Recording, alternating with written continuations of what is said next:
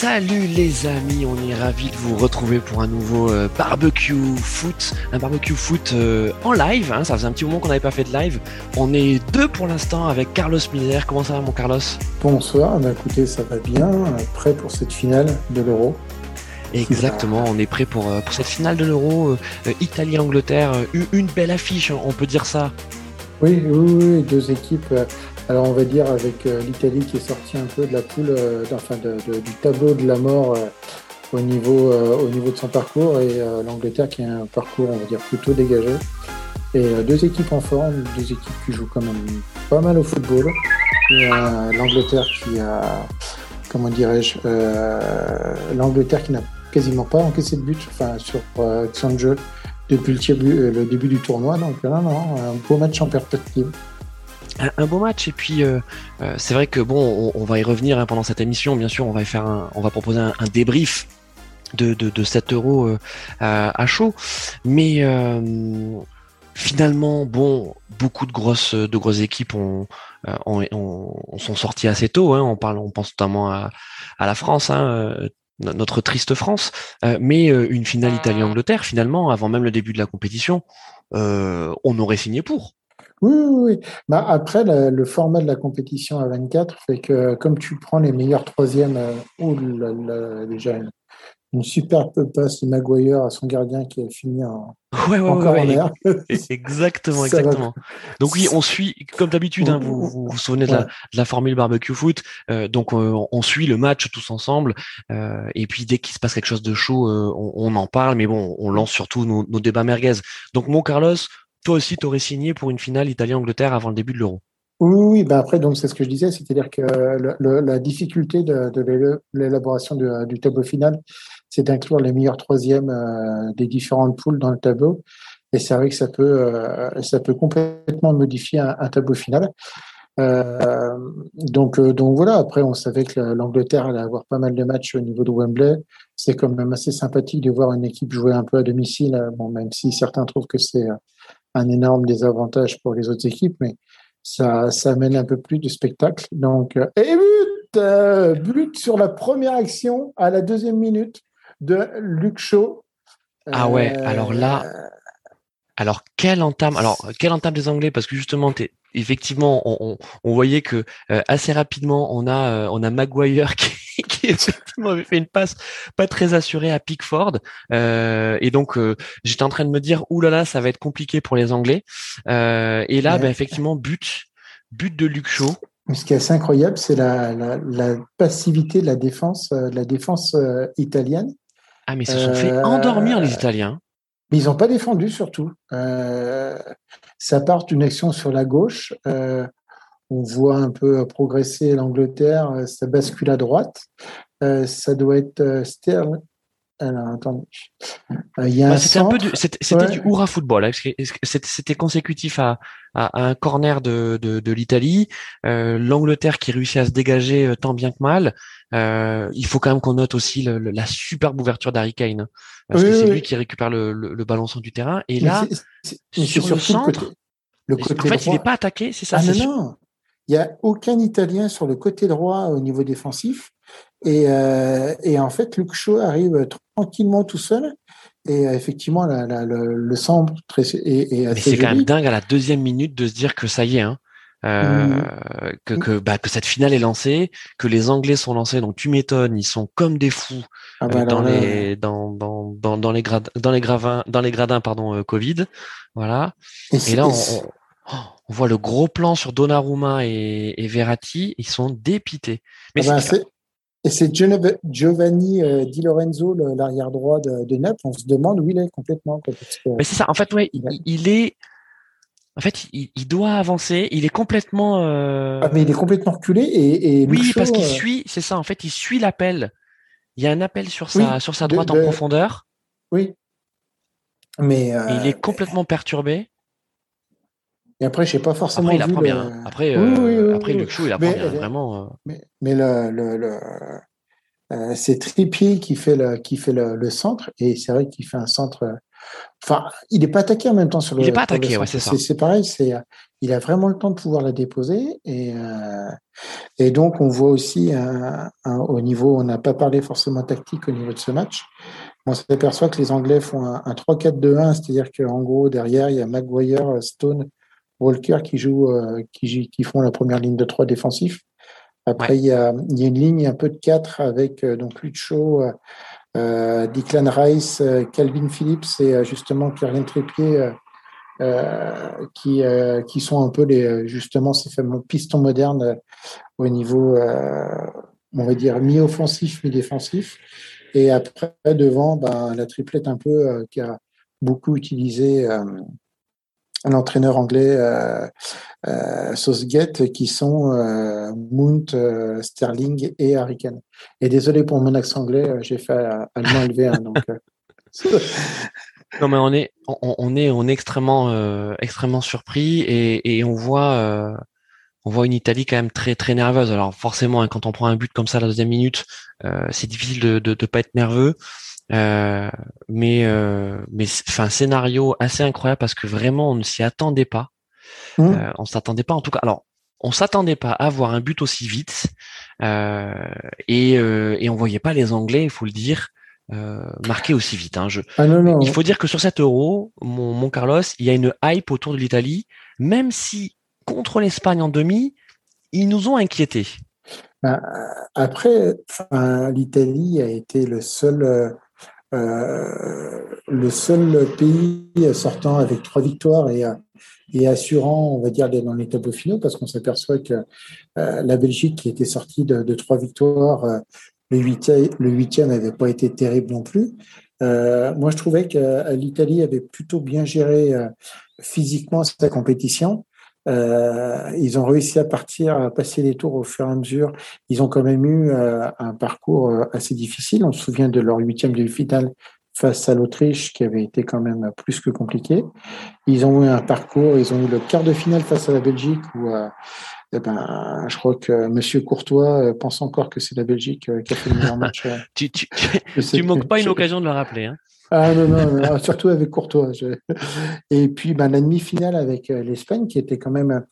Après, l'Espagne a, un type de jeu très particulier qui, qui s'inspire un peu de, Barcelone, du tiki-taka, c'est-à-dire de, de, garder énormément la balle. Et, euh, et on avait vu cette euh, Italie subir, mais moi, je n'avais pas trouvé l'Espagne aussi dangereuse que ça. Alors, Oh, bon, attends, peut-être pas si dangereuse que ça, mais, mais c'est forte impression. C'était une, c'était une bonne équipe d'Espagne hein, qu'on a eu en demi. Hein. Oui, mais tu vois, le, le fait est que euh, garder autant de temps la balle pour faire. Je dis pas qu'en fait ils jouent mal, mais à un moment donné, tu, euh, cette, tu, en fait, la, la, balle leur brûle les pieds. Tu sais pas forcément ce qu'ils veulent trop en faire, et euh, il garde, il garde, il garde, mais tu n'as pas cette, euh, cette impression de dangerosité. Oui, mais, parce que on, effectivement, on en avait parlé et c'est c'est euh, c'est ce problème de de de, de l'équipe, enfin de, on va dire que c'est c'est quelque chose qui, dans l'histoire récente de l'Espagne, euh, une fois qu'ils ont eu la génération d'attaquants euh, euh, type Fernando Torres euh, mmh. qui ont pris leur retraite ou qui n'étaient plus au niveau, c'est une équipe qui était assez inoffensive. devant, là, on a vu que Morata est rentré en, en, seconde mi-temps et d'ailleurs c'est lui qui c'est lui qui marque. Mmh. Gérard Moreno, on a vu que c'était pas non plus trop ça pendant les matchs de poule. Donc oui, il y a un problème en tout cas de, de, de, réalisme côté, côté espagnol, ça c'est clair. Mais en tout cas, sur le jeu produit et, et l'adversité qui a été proposée aux Italiens, alors bon, on a trouvé que les Italiens étaient un peu en dedans par rapport à ce qu'ils nous avaient montré euh, précédemment, mais finalement, euh, ça a commencé à faire beaucoup. Euh, mmh. Contre l'Autriche, souviens-toi, déjà, ça avait été compliqué. Mmh, mais après, après c'est aussi le.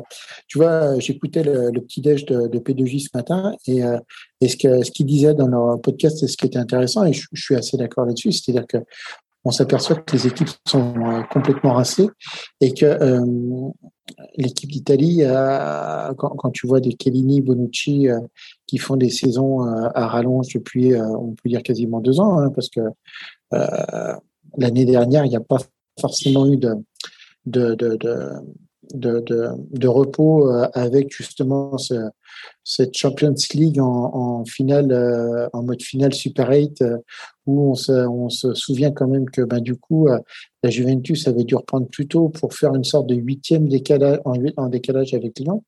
Donc, on s'aperçoit que toutes les grandes équipes avec tous les grands joueurs ont eu quand même des gros, gros coups de mou.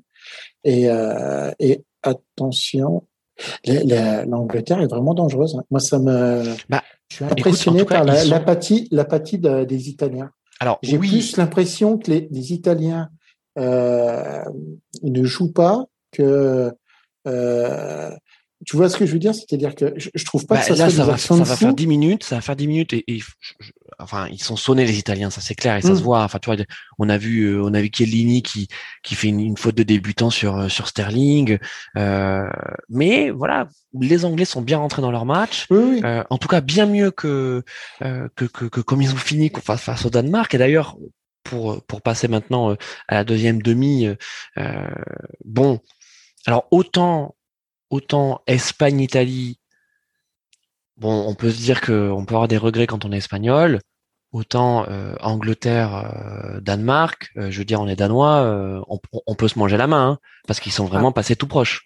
Ah bah puis surtout que tu vois que le penalty qui était pas quoi. C'est-à-dire que là, c'est quand même, c'est quand même une honte de se dire qu'avec la VAR, euh, tu laisses passer des, des pénalties comme ça. Euh, normalement, la VAR, elle est, enfin, tu, même moi qui suis pas un, grand footballeux euh, stricto sensu, tu vois l'action, tu te dis mais comment est-ce qu'on peut siffler? Alors que l'arbitre se fasse se fasse quelque part avoir sur l'action, tu, dis bon bah c'est l'arbitre, c'est pas grave, il est un peu loin, mais tu la VAR, tu es, censé avoir la vidéo qui va tout de suite te corriger, on va dire, cette, cette, cette mauvaise appréciation. Et en fait, tu t'aperçois qu'il conserve le penalty.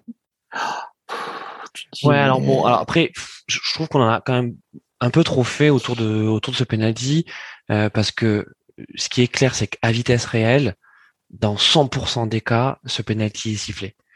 Oui, mais euh, c'est ce que je te dis, c'est l'utilité de la VAR. Non, mais après la VAR, enfin, ok, euh, effectivement, on voit la vidéo vraiment, tu vois, en passant ça euh, euh, au ralenti, il y a un contact, mais qui sur le ralenti ne semble pas aussi important que, enfin, ne semble pas suffisamment important pour, susciter une telle chute. Voilà, je trouve que même si effectivement sur cette action-là, on aurait, enfin, dans ce qu'on a vu pendant l'Euro où en fait tous les pénalties ont été euh, derrière confirmés par l'arbitre central qui s'est déplacé pour aller voir la VAR. Et là, on comprend pas trop pourquoi, mais l'arbitre central fait confiance à son arbitre, euh, à son arbitre vidéo. Ok, pourquoi pas, mais c'est en fait euh, à l'opposé de ce qu'on a vu pendant, mmh. pendant l'Euro. Après, il y a toute une cabale autour de Sterling parce que c'est vrai qu'il est quand même assez coutumier du fait en première ligue. bon, mine de rien, c'est lui qui qualifie l'Angleterre. Hein. Mais après, enfin, je veux dire, quand, euh, pour ceux qui ont été sportifs, euh, se dire, euh, tente, enfin, comment est-ce que je veux dire, simuler une faute, on l'a tous fait en tant que sportif, qu'on ait fait du foot, du hand, du basket, du basket, même ne serait-ce qu'une micro-faute, on en a tous rajouté. Et euh, moi, je jetterai jamais la, la, la, pierre sur Sterling. Après, euh, ce que je veux dire, c'est-à-dire que, euh, en fait, ça n'enlève rien au, mérite de la qualification de, l'Angleterre, parce que pour moi, l'Angleterre était quand même plus forte que le Danemark et euh, ils ont quand même mieux joué leur demi-finale. mais pour moi, le, souci, c'est qu'ils n'avaient pas besoin de ça normalement pour gagner. Tu vois ce que je veux dire, quoi?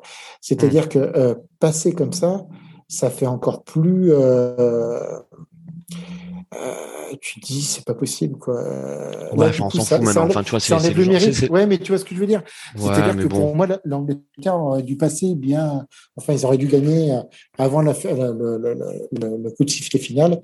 Et euh, voilà. Mais après, ils sont retrouvés en finale. Et, ils sont oui, en train de bon, gagner l'euro. Donc, je pense que effectivement. non, mais après, mon Carlos, c'est euh, voilà, on en a, on, on, a parlé. non mais voilà, non mais on en a parlé effectivement le, le, le lendemain et peut-être le surlendemain de, de la demi-finale. Euh, et puis ensuite on est passé à autre chose et tu vois, on mm. est, euh, le match de Sterling en dehors de cette de cette action un peu litigieuse, mmh. il est vraiment excellent. Ah oui, oui. mais, il fait un très bon euro d'ailleurs. Hein, il fait un très bon euro. Et disons-le aussi, c'est vrai que les Danois ont été très vaillants. C'était un très beau match de foot. Mais quelque part, il y a quand même une certaine logique à ce que ce soit l'Angleterre qui se qualifie. Et même si ça nous fait chier parce qu'on est français et que on est nombreux, on est nombreux à souhaiter la défaite de l'Angleterre euh, dans, dans, dans cet euro. Euh, bon, je pense qu'il y a quand même une, une logique sportive dans, dans tout ça. Et comme il y, avait aussi la belle histoire, et puis il y avait la, belle histoire, du Danemark, et, euh, et c'est vrai que mais avec Eriksen, bien sûr. voilà, mais on les voyait, on les voyait complètement rôtis. Et euh, tu vois, on en avait discuté, je crois, c'était avant le, on avait fait un, un, podcast justement sur le tableau final il y a quelques temps. Ouais. Et je, t'avais dit quand même que le, Danemark, quand je voyais tout ça en finale, euh, alors, je voyais la qualification de l'Allemagne euh, par rapport à l'Angleterre, donc euh, je m'étais un peu trompé là-dessus. Mais, mais c'est vrai que le Danemark, pour la demi-finale, tu l'as voyais complètement retiré. Quoi. Hmm. Donc, donc, donc, voilà. Mais c'est un bel euro qu'ils ont fait. Hein. ils peuvent être fiers d'eux et avec tout ce qui leur est arrivé, je pense qu'ils ont aussi joué avec quelque part beaucoup de. comment est-ce que je veux dire? Une sorte de, force un peu extérieure. Euh, euh, le groupe ça s'est complètement mis en feu et euh, ça peut faire des belles compétitions, mais le problème c'est qu'au bout d'un moment tu te crames de bout en bout. Et, en demi-finale, ils avaient complètement plus de jus, quoi. Tu les voyais. Ouais, alors, tu vois, autant, alors autant sur, enfin jusqu'au quart de finale, on sentait effectivement que c'était une question de fraîcheur physique. sur les demi, je pense que euh, les quatre équipes, elles étaient vraiment dans le même état. Mmh. Euh, et euh, il y, a, eu des séquences. tu vois, il y a, eu des séquences. C'est qu'en fait, chaque équipe, donc que ce soit sur la demi-finale Espagne-Italie ou que ce soit sur sur Danemark-Angleterre, sur Angleterre-Danemark, voilà, chacun a eu sa mi-temps, chacun a eu sa, mmh. chacun a eu sa séquence. donc je, je pense pas que ce soit joué sur le physique. Moi, je, trouve que sur les demi. Hein. Ouais, ouais, ouais, mais je trouve que quand même l'Angleterre a une, une, vraie, une vraie force physique. Ils arrivent à, à mettre une sacrée force, un, sacré, un énorme impact et euh, une grosse pression et que tu vois, du coup, ça paraît pas comme ça, mais quand, euh, comme les joueurs sont quasiment tous cramés au niveau de cette compétition, c'est eux qui, euh, physiquement, bah, du coup, m'impressionnent le plus. Et puis là, c'est vrai qu'avec la finale, euh, donc on est toujours à la, on est à la 16e minute et il y a toujours un zéro pour l'Angleterre. Et, euh, et, physiquement, l'Italie est complètement. Euh... Moi, c'est ce que je te dis là sur le, premier quart d'heure. Ce qui me fait l'Angleterre est, est, pas joue pas un super football, mais comme ils sont plus physiquement présents que l'Italie, euh, on sent que. Tu trouves que c'est physique? Tu trouves que là, sur les 15 premières minutes. Non, euh, mais physique, physique dans le sens où on sent qu'en fait, les, euh, les Italiens euh, arrivent pas à mettre un pied devant l'autre. Tu vois, alors ils arrivent un peu à récupérer, mais tu sens qu'en fait, je sais pas, au niveau du pressing, il n'y a rien. Quoi. Tu vois, ils laissent les, Anglais alors, jouer et Écoute, ça commence à se rééquilibrer, hein. ça commence à se rééquilibrer. Ça commence, ça commence, mais tu les sentais complètement amorphes. Euh, ah bah attends, mais t'imagines la douche froide? T'imagines la douche froide où tu te prends un, but de l'espace euh, à la deuxième minute? En plus, c'est Luc Shaw, c'est Luc Shaw qui marque. T'imagines le truc? Deuxième minute, c'est Luc Shaw qui marque. Ah bah, il a marqué beaucoup de buts euh, bah, ces dernières saisons. non, et puis des buts comme ça, je suis pas sûr qu'il en ait marqué beaucoup. Imagine un Pavard marquant un but, c'est complètement lunaire. Ben ouais, non mais il y a un peu de ça. Il y a, il y a, il y a, il y a un peu de ça. Euh, donc oui, ok, on a, c'est vrai qu'on en avait beaucoup parlé. C'est vrai que tu parlais tout à l'heure des, des, des, petits euh, déjeuners de, de P2J et, et c'est un sujet qui, qui revenait également, hein, le, le, fait que euh, il y a des saisons à rallonge et que c'est pas non plus une surprise finalement de voir des entre guillemets petites équipes euh, tirer leur épingle du jeu face à face à des grandes nations dont les joueurs sont, sont rincés, ok. Mais là, euh, vraiment sur le sur les demi-finales et la finale, je pense que tout le monde est tout le monde est sur le même plan.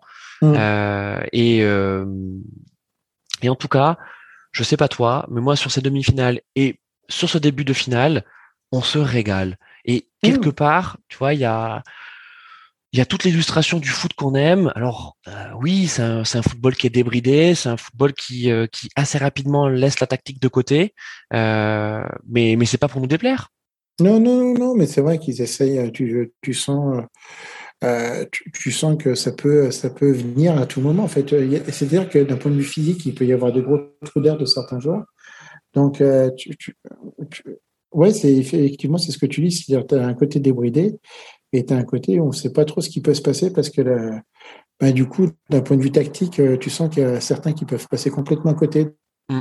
Enfin là, tu vois là, là, c'est bon, hein, les Italiens, tu vois, donc ça va faire bientôt 20 minutes. Là, euh, ça a repris. Voilà, ça a repris. Euh, on retrouve ce pressing très haut. Hein, euh, on voit monter là. Tu, tu, vois que, que l'Angleterre est quand même présente physiquement et et, et l'intensité physique anglaise est aussi présente et répond énormément.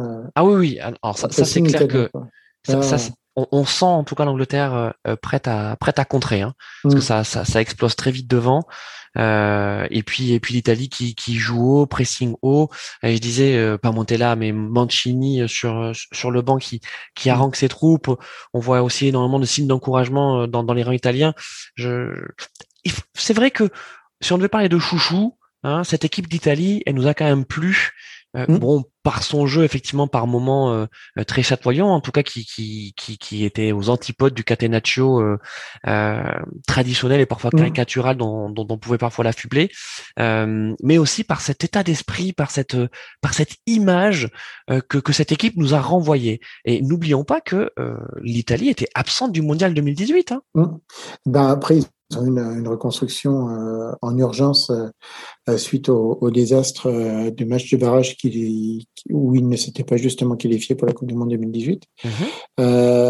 mais je pense que quand on écoute justement Mehdi de la, la 93e, autre bon podcast associé à nous, Mehdi le dit énormément, c'est qu'au niveau de la Serie A, on s'aperçoit que la Serie A n'est plus un championnat ultra défensif, qui a, qui a une vraie philosophie euh, qui est portée sur l'attaque. Et on s'aperçoit qu'il y a beaucoup de, jeunes joueurs et, euh, et, enfin de joueurs maintenant euh, qui reviennent de la Serie A, comme bon, il n'a pas fait un très bon Euro immobilier, mais tu vois des, des gens comme Insigné. devant, il y a aussi Chiesa, un jeune de 22 ans qui a été acheté la saison dernière à la Juve euh, et qui venait euh, de la Fiorentina.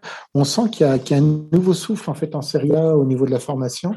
Et, euh, et c'est vrai que du coup, ben, ça se ressent sur l'équipe nationale. Ça, c'est plutôt plaisant à voir jouer. Euh, ils ont cette maîtrise défensive. Alors jusqu'au but qu'ils se sont pris euh, en finale.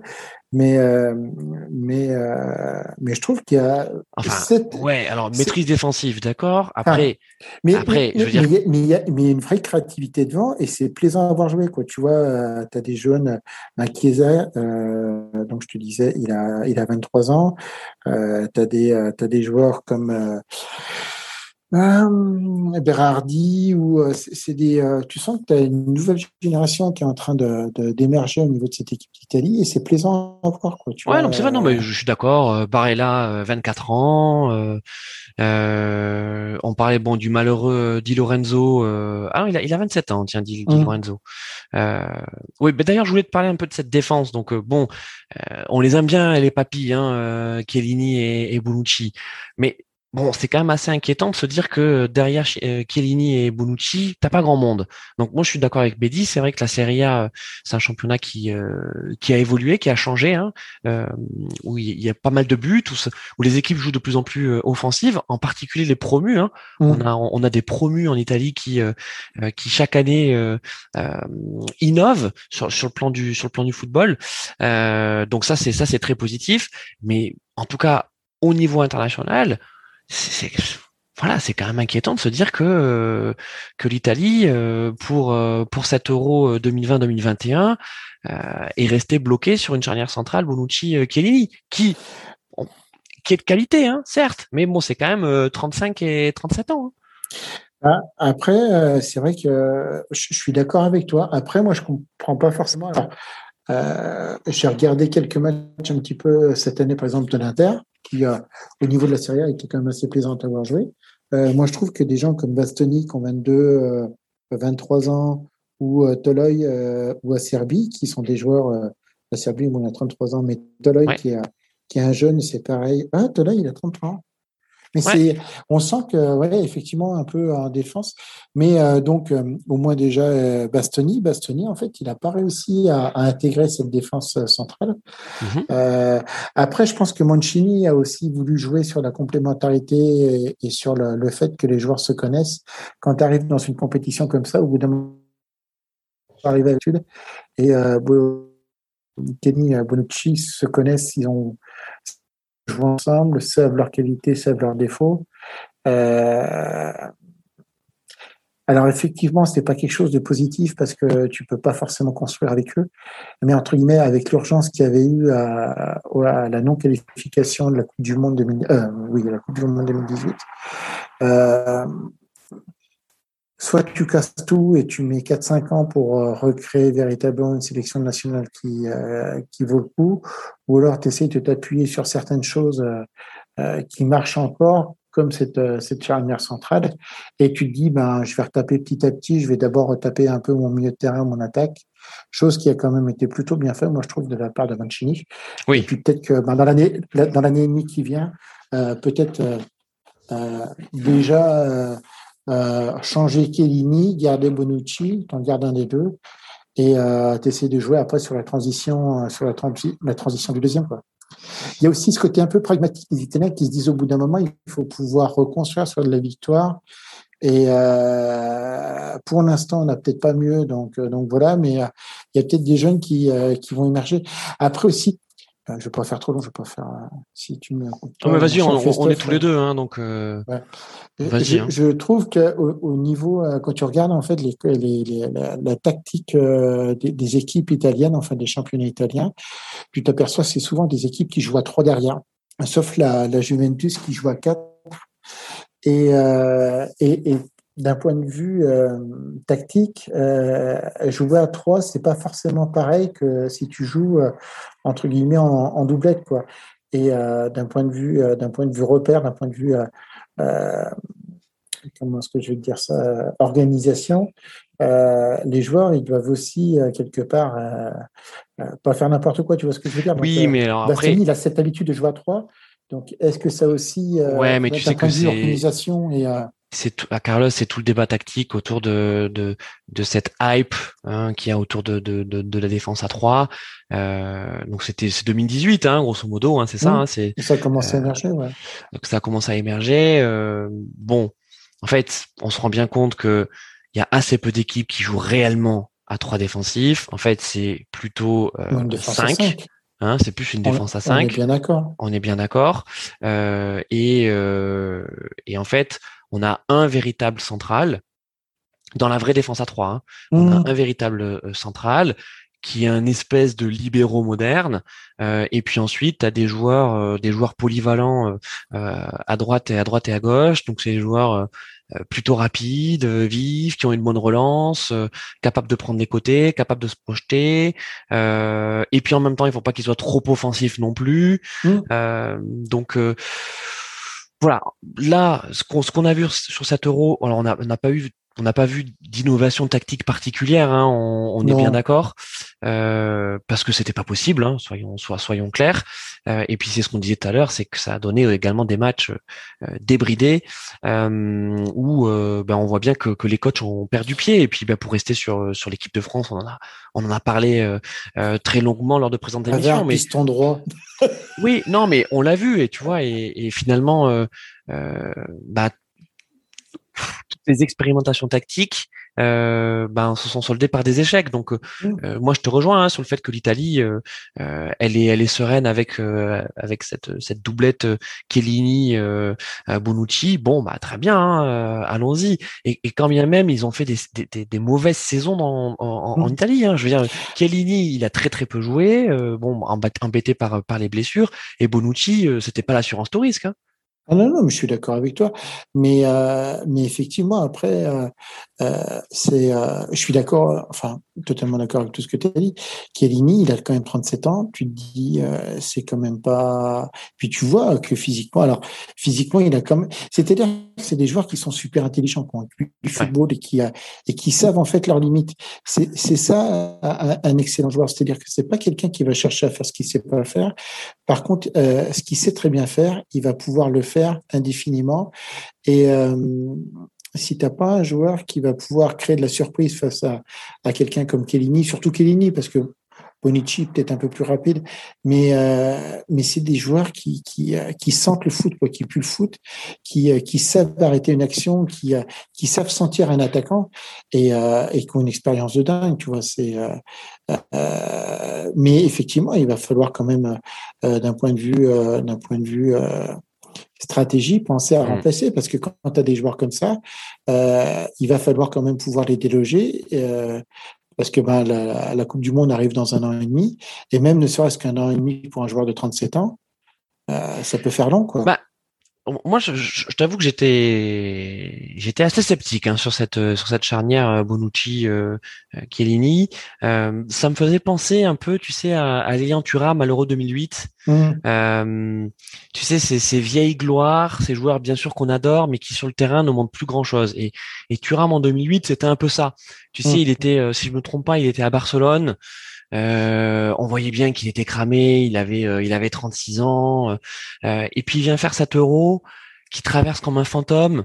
euro 2008 d'ailleurs, où la France est sortie en, en poule. En, hein, premier tour, oui, c'est le premier tour, enfin ignoble. Hein. Notre, fameux de, de demande Estelle Ouais, c'est ça, c'est ça, c'est ça, c'est ça. Et puis tu sais, et en plus, on, on va pas rester longtemps sur l'équipe de France, mais tu sais, on a l'impression qu'on a, on a vu ça tant de fois dans le mm. foot. Domenech qui est sur la finale en 2006, et puis tu sais la contre-performance derrière. Euh, tu sais, ça ressemble ben, dans l'histoire de, de l'équipe de France, euh, c'est c'est 2000 2000 euh, c'est Euro 2000, euh, Coupe du Monde 2002, Euro 2004. Tu sais ces espèces de trucs de tu passes de tout à rien d'un seul coup. et c'est pareil pour l'Italie. L'Italie, l'Italie absente, non qualifiée pour la Coupe du Monde 2018 et qui là termine en finale alors certains diront que c'est la, magie du foot, euh, mais bon. Je pense que je pense qu'il y a aussi quelque chose que tu as dit qui est très important, c'est qu'Elini a été énormément blessé cette saison. Il n'a pas joué euh, énormément de matchs, et je pense que dans cet Euro-là, c'est des choses où euh, on s'aperçoit que des des équipes qui, comment dirais-je, avec des joueurs qui ont été un peu moins utilisés. Alors, c'est pas vrai pour tous les joueurs, hein, mais tu t'aperçois que pour certains, ce type de joueurs-là, quand tu as 37 ans, quand tu fais une saison, euh, une moitié de saison où bah, du coup tu as pensé à, réparer, enfin à te réparer un peu ton corps, tu vois, à penser tes blessures, à récupérer, à, être pas mal, euh, et ben bah, tu arrives sur une compétition un peu comme ça, plutôt frais, et tu arrives à te débrouiller avec ton expérience, avec ton intelligence de jeu, et, euh, du coup, bah, tu fais quelque chose qui, qui est pas trop mal, quoi, en fin de compte. Mm. C'est ce que tu étais un peu le vieux baroudeur de l'équipe. Tu es le mec qui amène, qui amène une certaine forme d'autorité. Euh, c'est des joueurs comme ça. C'est alors c'est vrai que c'est formidable pour une compétition, mais quand il part après, euh, ça laisse un énorme vide. Et nous, c'est ce qui s'était passé pour l'équipe de France effectivement en 2002 ou 2004. On n'avait posé, euh, on n'avait pensé à aucun point de secours parce qu'on pensait que Zidane était plus fort. Zidane était le plus fort, mais le problème, c'est que quand tu as des joueurs qui sont complètement rincés ou blessés dans une compétition, eh ben, ces joueurs-là prennent tellement de place que quand, quand ils sont pas là, ben, ça fait des trous énormes dans ton équipe et tu t'en sors plus, quoi. Tu t'en mm. sors plus.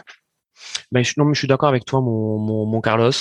Euh, après, bon, pour revenir sur, sur le match que, qu'on est en train de regarder ensemble, euh, on sent que ben, l'Angleterre a repris ses bonnes vieilles habitudes, à savoir d'attendre, d'être mm. très regroupé, et d'être hargneuse. En fait, dès que les Italiens euh, passent le rond central, on a euh, on a on a un pressing vraiment agressif en mode première ligue qui qui se déclenche et les Italiens qui cherchent bah, qui cherchent la solution et c'est c'est vraiment étrange de voir les Italiens comme ça tourner autour des Anglais.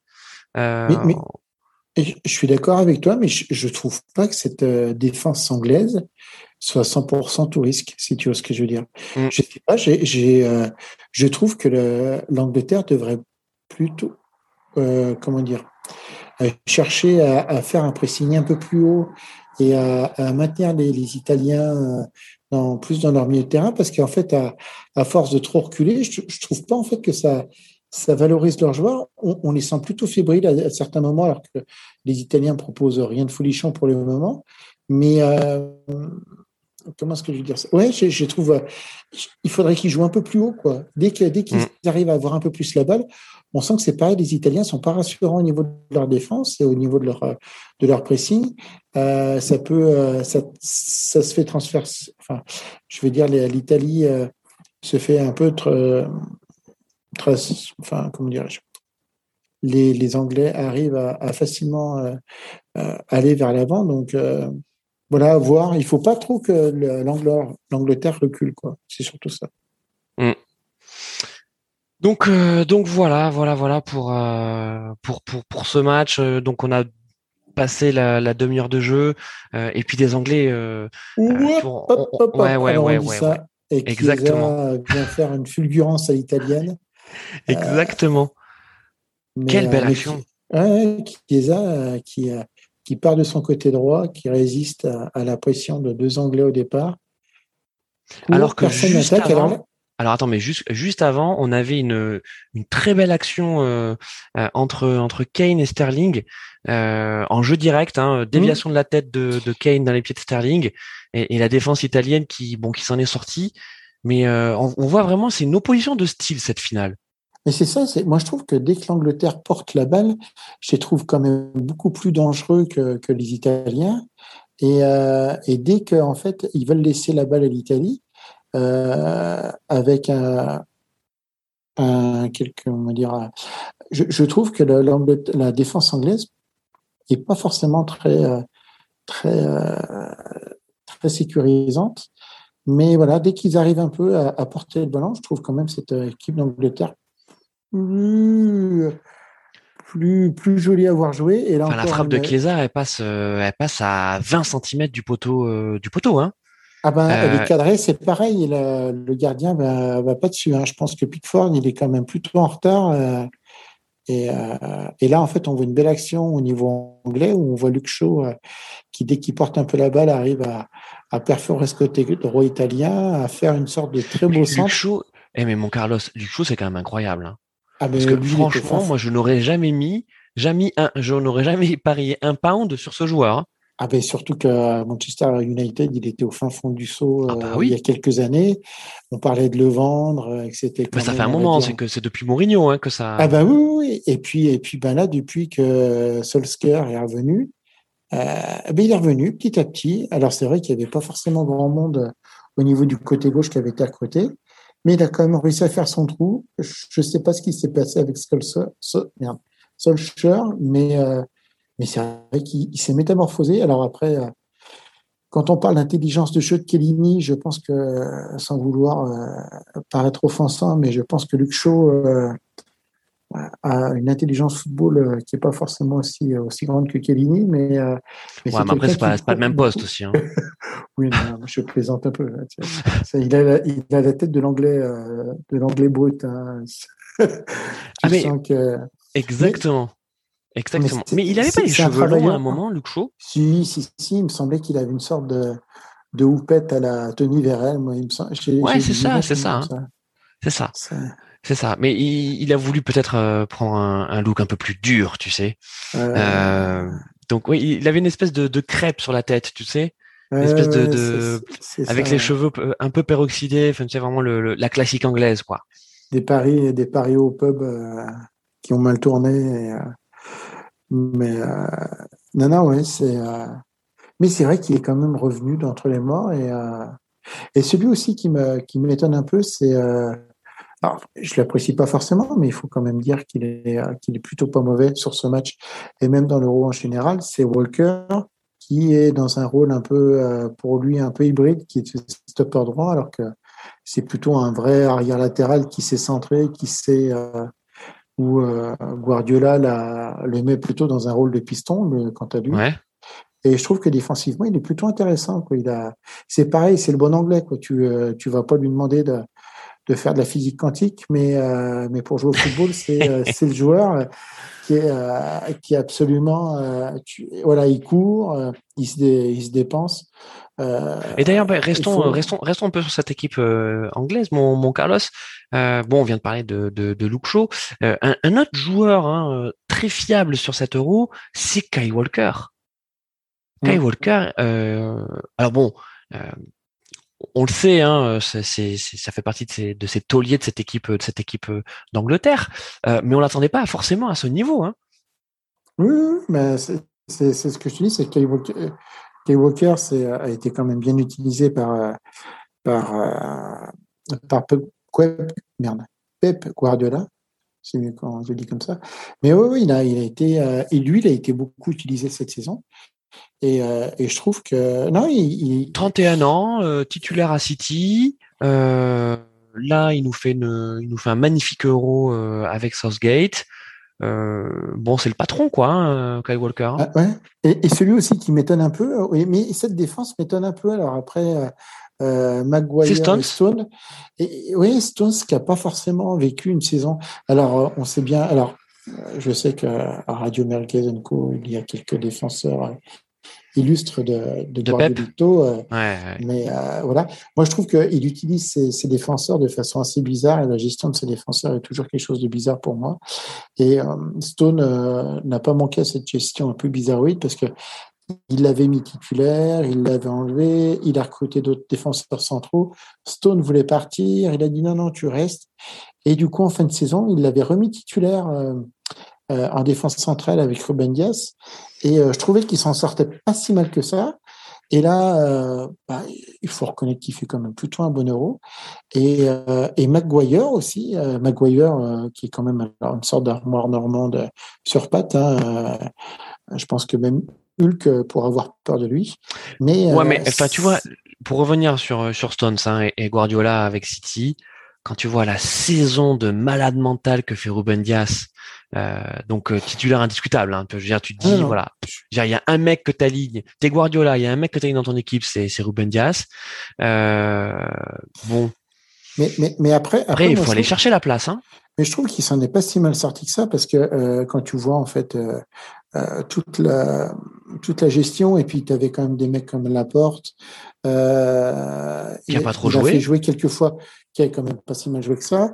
Euh, il y avait aussi, il y a des fois, il faisait jouer Fernandinho. Euh, euh, défenseur central alors que c'était un milieu récupérateur. Bah, euh, quand tu vois les défenseurs que tu as à City, parce qu'attends, là donc effectivement on a parlé de Laporte, Laporte qui a pas trop joué, Nathan Ake, Hein, le, qui a été recruté à 40 ou 50 millions, qui a quasiment pas joué de la saison. Bien sûr. International euh, néerlandais aussi. Enfin, toi, tu n'as que des internationaux. Hein. Ouais, donc, donc c'est pour ça, Stone, euh, moi je trouve qu'il s'en est plutôt bien tiré.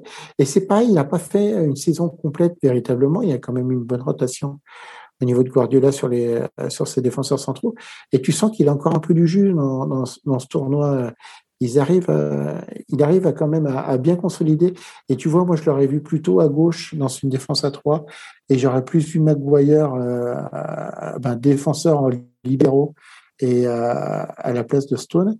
Et euh, je trouve que Stone s'est quand même imposé justement dans ce rôle de libéraux et qu'il arrive à, à, à, stabiliser cette défense où on s'aperçoit ben, qu'ils ont pris qu'un but sur, sur coup franc durant toute cette euro.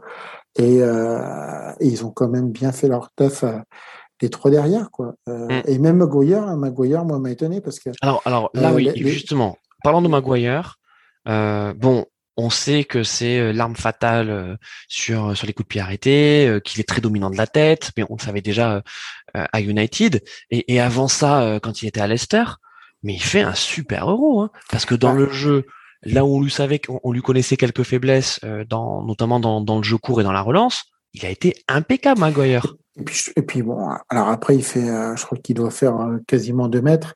Euh, c'est pas, c'est pas un, un, monstre de rapidité, mais je trouve que justement dans cette défense-là, il a quand même réussi, surtout sur un côté, à, à stabiliser certaines choses, à, à, à, compenser, on va dire, ses problèmes de vitesse par des bons placements.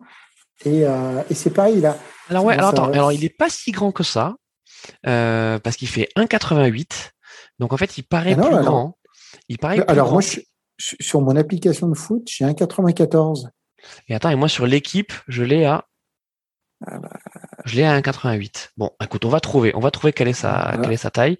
Euh, mais je pense qu'effectivement, ça serait peut-être euh, un peu plus logique qu'il fasse. Euh, ah, moi, je le ouais, moi, je le voyais plutôt aux alentours de. de, Et il n'est pas si lent que ça aussi. Mais oui, du donc, coup. donc, je pense qu'il a une, il y a une impression de lenteur. C'est des faux lents, c'est des machins où quand tu les vois se déplacer, tu te dis oulala lui. Et effectivement, moi, j'ai trouvé plutôt intéressant. Euh, euh, et euh, non, non, ouais, ils sont. 1,94, tu as raison. tu vois. Donc il y a un problème. Donc si quelqu'un de l'équipe nous entend, vous avez votre fiche euh, qui n'est pas qui n'est pas à jour. Hein, puisque... Et puis 6 cm, c'est pas rien quand même. Hein. 6 cm, effectivement, quand es, en plus quand tu es défenseur, c'est pas rien. Je pense qu'il y a des attaquants qui devraient, qui devraient s'en rappeler quand même. Hein. Mais, euh, Exactement. Bon, c'est bientôt la mi-temps. Euh, a priori, ça va se solder sur ce sur ce résultat de 1-0 pour l'Angleterre, un but euh, précoce hein, de, des, des Anglais. Euh, donc par une, une reprise de par une reprise de, de Luke Shaw et puis Ensuite, ça s'est ça s'est rééquilibré. Euh, pas une réelle domination de l'Italie, mais disons plutôt une, une possession italienne euh, et, euh, et les Anglais qui ont fait le qui ont fait le dos rond sans qu'il y ait vraiment d'action très dangereuse à part cette, cette incursion, euh, cette percée solitaire de, de Chiesa euh, qui s'est terminée par une frappe euh, qui a qui est venue euh, flirter avec le poteau de Pickford, mais à part ça, il n'y a pas eu grand chose. Et puis côté anglais, pareil, hein, euh, Donnarumma a pas été très sollicité. côté pardon italien, Donnarumma a pas été très sollicité par les Anglais, donc difficile de savoir ce qui va se passer quand même dans cette, deuxième, mi-temps. Hein. Le, problème de l'Angleterre, c'est qu'il y a eu quelques centres intéressants, euh, surtout ben, justement venant de Luke Shaw, mais euh, qui n'ont jamais été euh, trouvés preneurs avec un, Je trouve que Harry Kane est un bon attaquant, mais c'est pas un vrai numéro 9. Alors lui, c'est pareil. Il a la tête un peu, enfin le gabarit d'un Lukaku, et on pourrait penser que c'est un vrai numéro 9 qui va pouvoir te déménager un peu la surface de réparation. Et en fait, c'est quelqu'un qui décroche énormément, euh, qui va, qui, qui vient souvent au milieu du terrain récupérer les balles. Et je trouve que c'est dommageable parce que du coup, il fait pas jouer son physique dans les, la surface de réparation. Et, euh, et du coup, il manque d'une présence devant, tu vois ce que je veux dire. Quoi. Et, euh, et c'est dommage parce qu'en plus, l'Angleterre arrive à, à, faire des bonnes contre-attaques sur les côtés, à, à bien perforer l'Italie sur les côtés.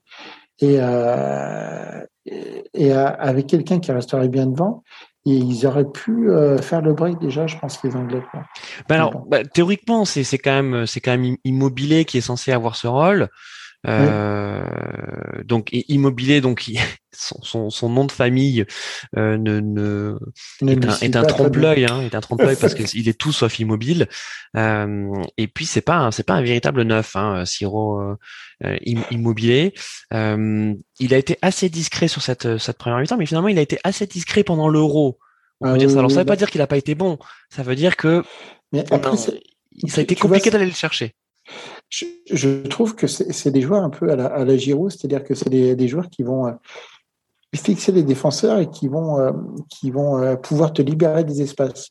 Et il y a des fois, tu vois, des, des joueurs un peu comme Chiesa, comme Insigne, ont besoin de ce joueur de numéro 9 qui vont pas forcément te, ou un peu à la Icardi, c'est-à-dire c'est des joueurs qui vont qui vont pas forcément, tu vas pas forcément beaucoup les voir, mais qui vont faire des appels, qui vont travailler là, qui vont travailler, bah, qui vont peser, comme, comme on dit, ils vont, peser sur, sur les défenseurs. Et, du coup, et du coup, il y a des fois même ces joueurs-là, tu vas pas forcément leur demander de, de beaucoup mettre de buts, mais euh, tu vas plutôt leur demander d'être dans une certaine mobilité et, euh, et tout ce que ça va te créer euh, un peu à, à, côté.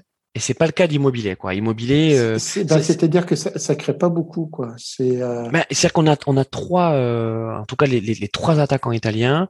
Euh, donc ils n'ont pas exactement le même profil, mais en tout cas ils ont cette vivacité euh, en commun euh, ça permute pas mal. Hein. On, voit notamment mm. moins Chiesa, mais on voit qu'entre Insigne et Immobilier, ça, ça permute beaucoup. Insigne qui vient piquer dans l'axe, Immobilier qui fait appel sur le côté. Donc ça aussi, c'est très déstabilisant pour une défense.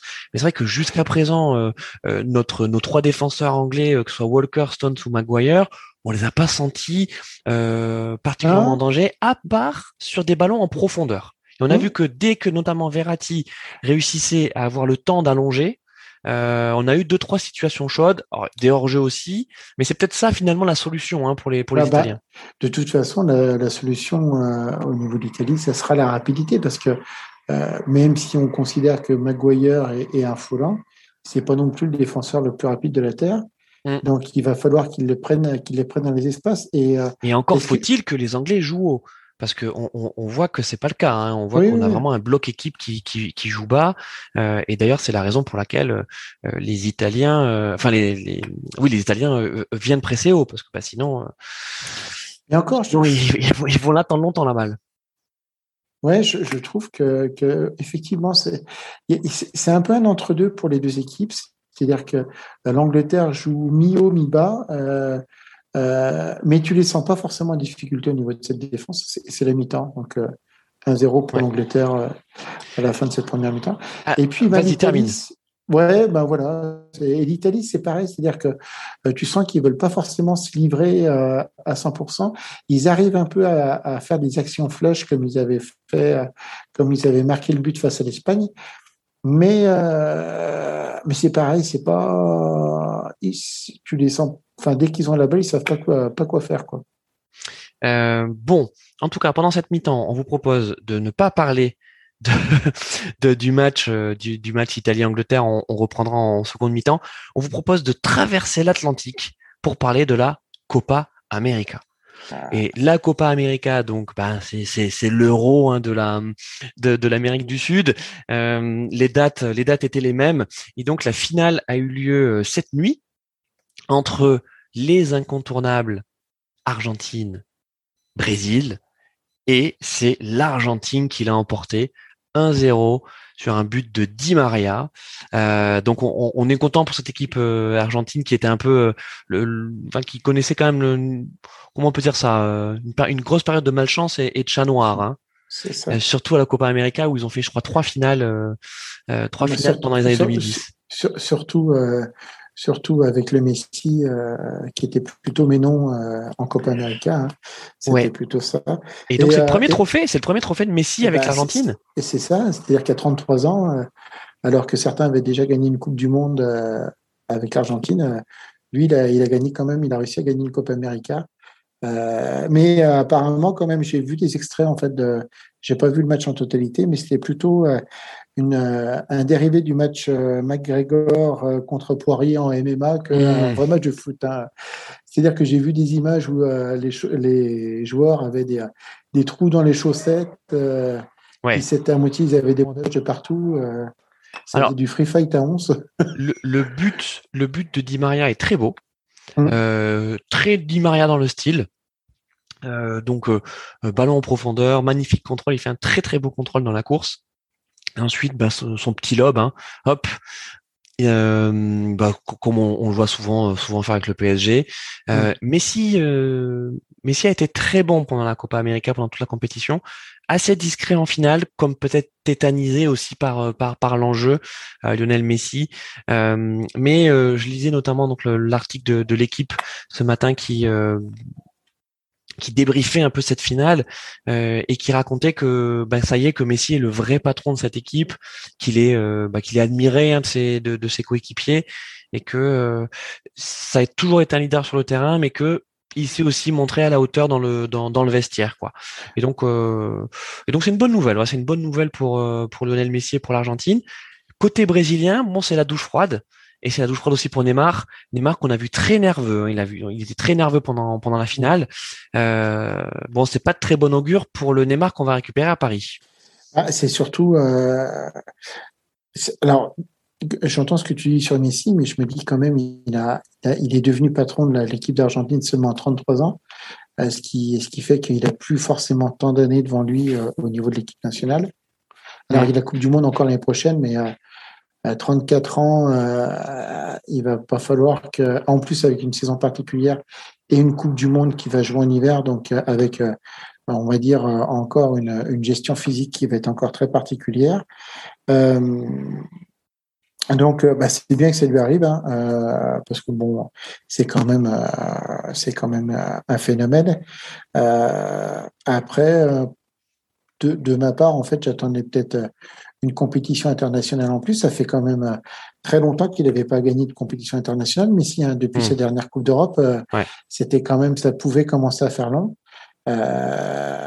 Donc, euh, donc voilà. Après, euh, après pour Neymar, effectivement, euh, quand tu dis qu'il a passé tout son été au Brésil à faire une compétition avec la Copa América, normalement la reprise du championnat se fait dans deux trois semaines. Ça veut dire que là, il commence à préparer, enfin, à se préparer physiquement. Ça veut dire que Neymar va pas encore être préparé physiquement pour les saisons prochaines. Les Parisiens, il va falloir vous serrer le slip, hein, parce que je pense que ça va être moche pour lui encore. Hein. ça va. Je pense que ça va être encore une, année particulière, mais en fait, euh, c'est vrai que l'enchaînement de ces compétitions euh, sont complètement hallucinants pour les joueurs. Et euh, il va falloir encore pouvoir le gérer l'année prochaine parce que, parce que ça va être encore une saison très longue. Quoi. Exactement. Bon, c'est vrai que on n'a pas trop suivi la Copa América euh, puisque bah, c'était en plein, c'était c'était c'était pendant l'Euro. Euh, bon, moi j'ai un ami colombien qui qui m'a dit qu'il s'était plutôt régalé, que c'était euh, c'était c'était une belle compétition, euh, mais que ben un petit peu à l'instar de, des débats qu'on a eu autour de l'Euro, que que les joueurs étaient cramés, hein, que mmh. on sentait bien que les, les, les équipes et les collectifs étaient étaient complètement rôtis hein, pour pour reprendre l'expression qui qui va bien, et que finalement il était assez surpris de, de voir cette finale Brésil-Argentine parce que parce que le, que ce soit l'Argentine ou le Brésil, ils ont été quand même secoués hein, par, par, par par des nations bien moins prestigieuses, mais mais tout aussi euh, rugueuses et accrocheuses, un peu un peu comme nous, hein, les grandes nations qui qui sont fait accrocher par des nations plus modestes. Et puis il faut dire aussi que la compétition n'a failli pas se faire, que le Covid est encore extrêmement présent en Amérique du Sud, euh, qu'il y a eu quand même euh, que ça a beaucoup bougé au niveau des stades, même au niveau des pays. Au départ, ça devait se faire, je crois, en Argentine, Argentine qui a refusé de, faire la compétition parce que le Covid était très présent. Le Brésil a récupéré un peu au dernier moment la compétition. Euh, en plus, c'était un format très très particulier cette année. Il y avait deux poules de cinq les quatre premiers sortaient, euh, allaient en quart de finale. Euh, donc c'est pareil, la, la, la première. C'était expérimental, ouais, ouais. C'est ça. Euh, c'était, il y avait vraiment, on sentait que tout était fait un peu au dernier moment. Et, et puis bon, aussi pour Messi, ce qui a, ce qui a peut-être pu jouer, moi je me dis, c'est aussi les, ce qui est en train de se passer avec le FC Barcelone. Il faut toujours, il faut quand même se dire que Messi est encore actuellement un joueur libre, c'est-à-dire qu'il n'a toujours pas de club.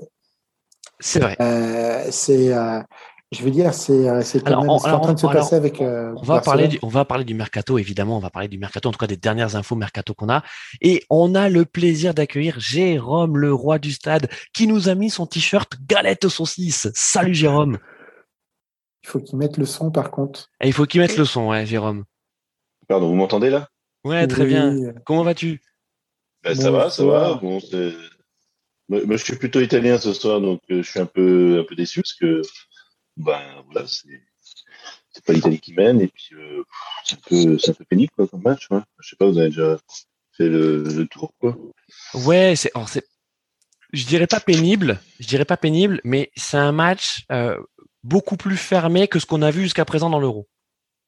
Ouais, et puis je sais pas le milieu italien, moi me semble quand même euh, me semble pas, pas par Verratti quoi. Barella, je sais pas, je sais pas. Ah, Barella, il est, ouais, il, il est, il est dépassé il court d'un côté à l'autre, on ne sait pas ce qu'il veut, il remet toujours vers l'arrière. Enfin, c'est hallucinant. Quoi. On le sent limité. en tout cas, euh, ouais, sur cette première mi-temps, euh, euh il a Immobilier hein. aussi qui est, qui est, c'est pas. Voilà. c'est un peu, ouais, c'est un peu frustrant comme match. Et puis bon, voilà, c'est tout ce qui C'est un peu frustrant. Mais les amis, ce que je vous propose, en tout cas, merci Jérôme de nous avoir rejoint à la mi-temps. Euh, on parle pas du match à la mi-temps on parle un peu de tout le reste et comme ça ensuite on reviendra sur le match tout à l'heure quand il quand il reprendra. Euh, parlons un peu de du mercato. Parlons un peu du mercato et puis l'équipe en tout cas qui pour l'instant est la est, la plus active, c'est Marseille, l'Olympique de Marseille avec son son président espagnol Pablo Longoria euh, qui euh, qui va nous chercher peut-être des petites pépites. Qu'est-ce que vous en pensez de ce début de mercato de l'OM Vas-y, Jérôme. Moi, je voudrais dire, euh, par rapport à Longoria, est-ce que, je sais plus, avec les histoires avec, euh, comment il s'appelle, qui était toujours dans l'ombre, est-ce que, Héros, par rapport au, Héros, est-ce qu'il est toujours dans le conseil de surveillance? Comment ça se passe? Parce que bah alors Héros et Héros, Héros est toujours en tout cas dans le conseil de surveillance, mais on a bien, on a l'impression que ce conseil de surveillance c'est un truc un peu fantoche. Euh, là, on va savoir si lui il tire quand même les ficelles derrière ou si. Écoute, en tout cas, l'impression qu'on a, puisqu'il y a Macourt en même euh, qui, qui également euh, a pris la parole ces derniers jours euh, pour dire qu'il était là pour longtemps, hein, donc c'est vraiment une opération de communication, euh, et on voit on a l'impression qu'il y a une liaison directe entre Longoria et, et Macourt. Hein. En tout cas, que les choses se règlent, se règlent euh, directement à, ce niveau-là. Euh, il y a un style Longoria qui est en train de prendre, euh, donc qui va aussi avec l'âge de, ce président, de ce jeune président. Je crois qu'il a quoi, 35 ans, ça, 34 35 ans. voilà, on voit qu'ils ils cherchent pas à faire de folie, ils vont chercher des joueurs avec un, un fort potentiel. Euh, c'est pas forcément des grands noms, euh, mais on sent que, on sent que c'est fait, c'est fait de manière assez intelligente, non? Enfin, c'est le sentiment que j'ai, Carlos? Mais alors moi, je j'avais pas, enfin, pour l'OL, moi, il me semblait qu'ils devaient absolument vendre, qu'ils avaient besoin de liquidité pour pouvoir acheter des joueurs. Et je les vois acheter des joueurs euh, par paquet de 12. Alors, je dis pas que c'est des mauvais joueurs, hein, mais euh, du coup, moi, au niveau financier, j'ai peut-être raté un épisode. Ah oui, il me financièrement, il, me semblait que financièrement, mais ils ne pouvaient pas acheter, quoi c'était c'était quand même assez limité. Euh, il était au Hertha Berlin, alors le, le transfert se fait à 10 ou 12, je crois. Alors c'est un prêt en fait, c'est ces histoires. Ah mais c'est des prêts, ah, mais c'est les, Donc les prêts différés quoi, c'est les Oui, alors il y a des options d'achat automatiques, tu sais en fonction du du nombre de matchs que tu fais, etc. Donc oui, mais, euh, il y a euh, il y a une, une option d'achat à 11 millions d'euros, euh, mais c'est plutôt assez malin d'aller chercher euh, ah euh, dont on sait que le problème n'est pas sportif, mais qu'il est sur le plan de la personnalité. Donc c'est un, un, joueur qu'il faut réussir à cadrer. Euh, on peut imaginer que. Ah, est-ce que, ouais, Est-ce que l'OM c'est la meilleure solution pour ce genre de joueur? C'est ah, c'est ça. L'environnement, l'environnement est quand même particulier. Euh, enfin, l'environnement marseillais, euh, voilà, ça peut être très positif pour certains joueurs. Mais quand euh, que, l'environnement nocif est percé plutôt de Marseille à Paris maintenant. Ça veut dire l'environnement, euh, les, joueurs qui, qui se lâchent en dehors des, ouais. matchs, c'est plutôt à Paris maintenant. C'est vrai que Jérôme, tu as raison, ça fait un petit moment euh, euh, qu'on n'a pas eu, en tout cas, de pétage de cap de, de joueurs, euh, même si n'oublions pas, hein, euh, c'est, enfin donc le, c'est plus l'environnement des, des, supporters et, et, et, la pression qui est mise autour du club qui, qui est, qui est mise en cause ici. Hein, il y a quelques mois, enfin un moment justement où, où Héros a, a, été écarté de la présidence, il y avait eu une invasion de, de la commanderie, etc. Donc c'est, c'était quand même. Oui, ça rappelle la Rennes, oui. Ouais. match, ce fameux match reporté. Ah oui. Ouais. C'était quand, même, hein c'était quand même assez grave, quoi. Non, mais non. Ah oui, c'est pas, pas, si grave que ça, parce qu'ils ont quand même pu aller chercher leur, leur sac de sport euh, après. Enfin, bon, comme quoi, ils pouvaient pas aller au stade. Enfin, on va pas, va pas polémiquer maintenant. Non, mais en tout cas, on va sur, pas le mercato. Non, sur le non, mais sur le mercato de Marseille, donc ils sont allés chercher euh, Gerson euh, à Flamengo pour 20 millions. Euh, donc c'est un espoir, un espoir du foot brésilien à voir. Ils sont allés chercher euh, Paul Lopez, Conrad... le, le, gardien? Ouais, alors attends, Conrad de la Fuente, Conrad de la Fuente, donc euh, qui vient du qui vient du Barça, qui est un jeune jeune joueur du Barça, euh, 3,5 millions d'euros, c'est un ailier gauche, à voir. Euh, Balerdi, donc qui était en prêt euh, de l'an dernier, euh, qui cette fois-ci est transféré 8 millions d'euros, donc euh, c'est un joueur qui a plutôt fait l'unanimité l'an dernier. Ouais, bah, c'est un Argentin, bien, donc c'est un jeune joueur en plus, donc donc pourquoi pas. Ensuite, on a l'attaquant turc euh, Under, donc son prénom Sanji, c'est pas trop comment on le dit. Euh, pareil, c'est un prêt avec option d'achat qui vient de la Roma.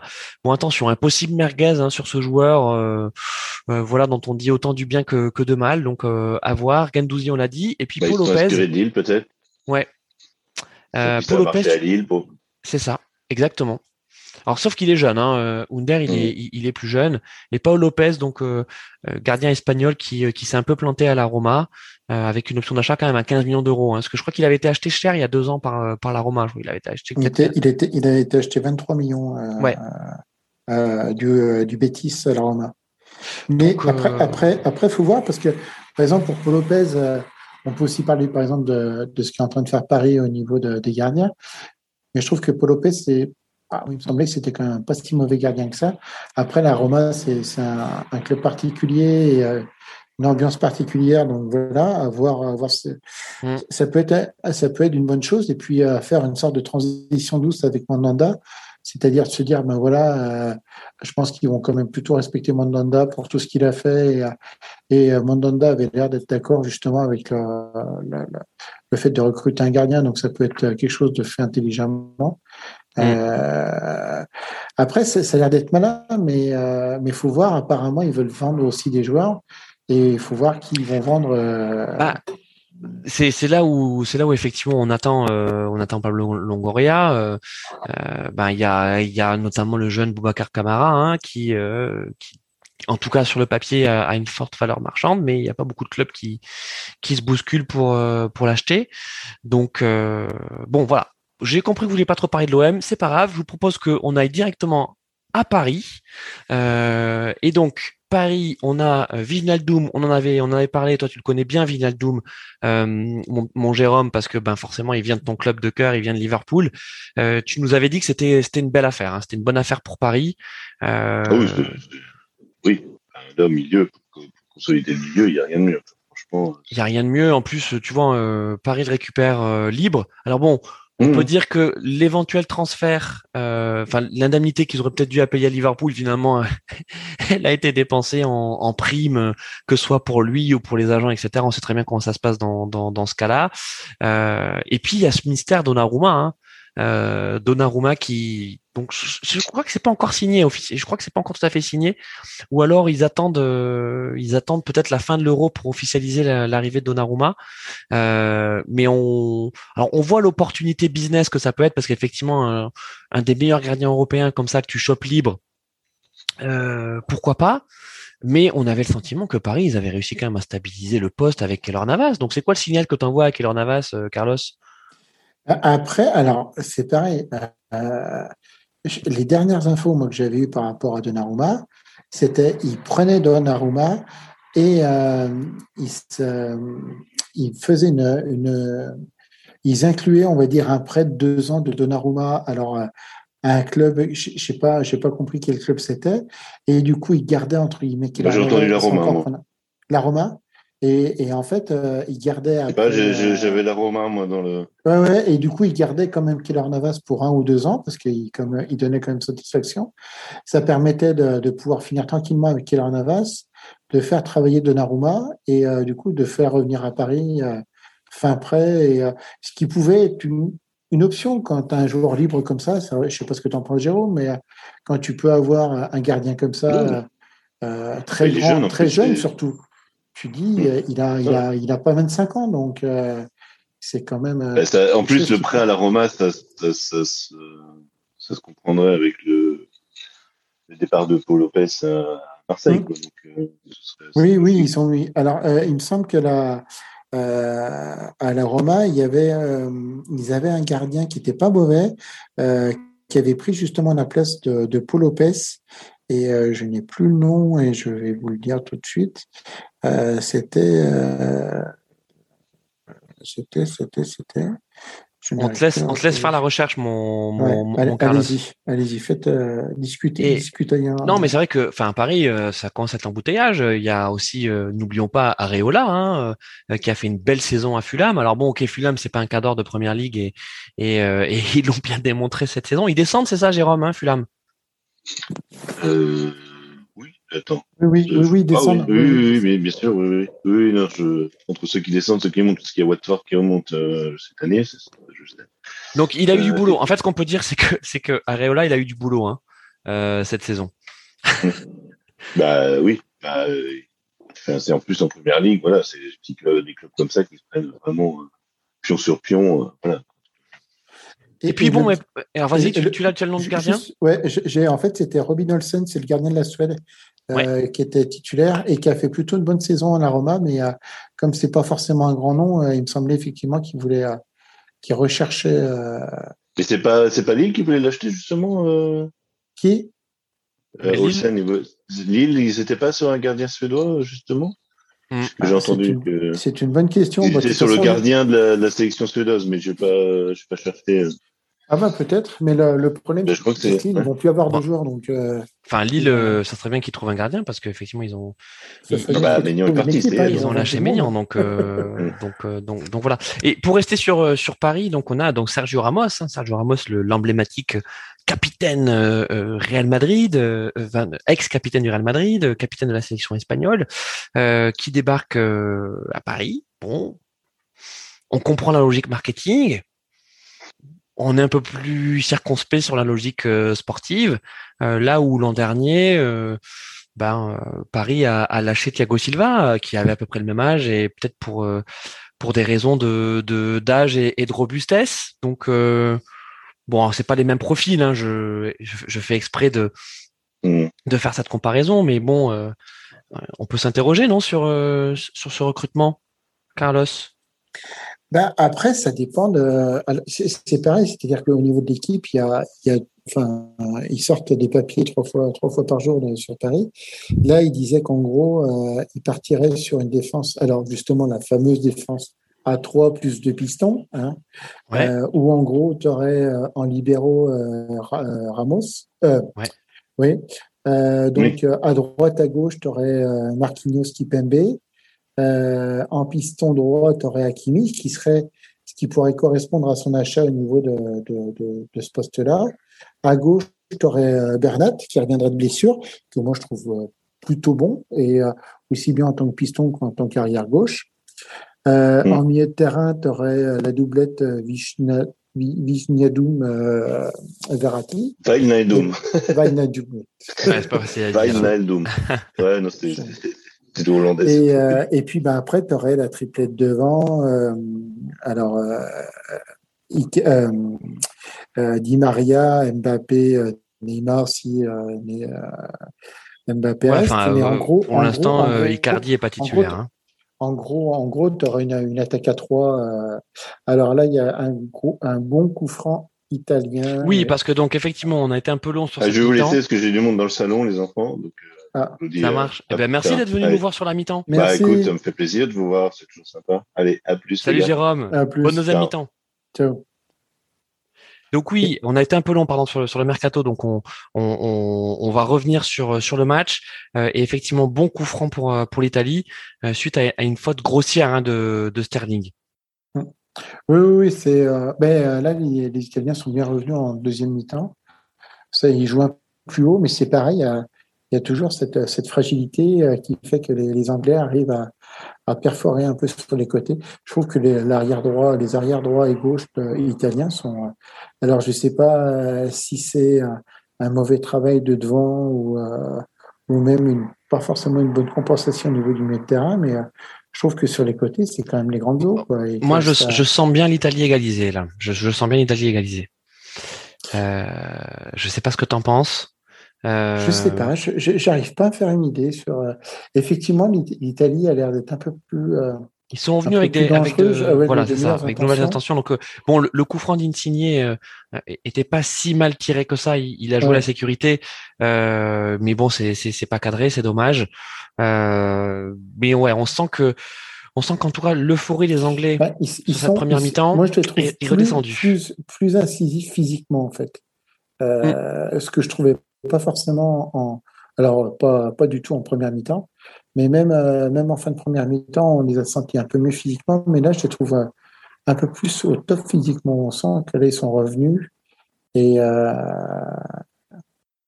ça va jouer.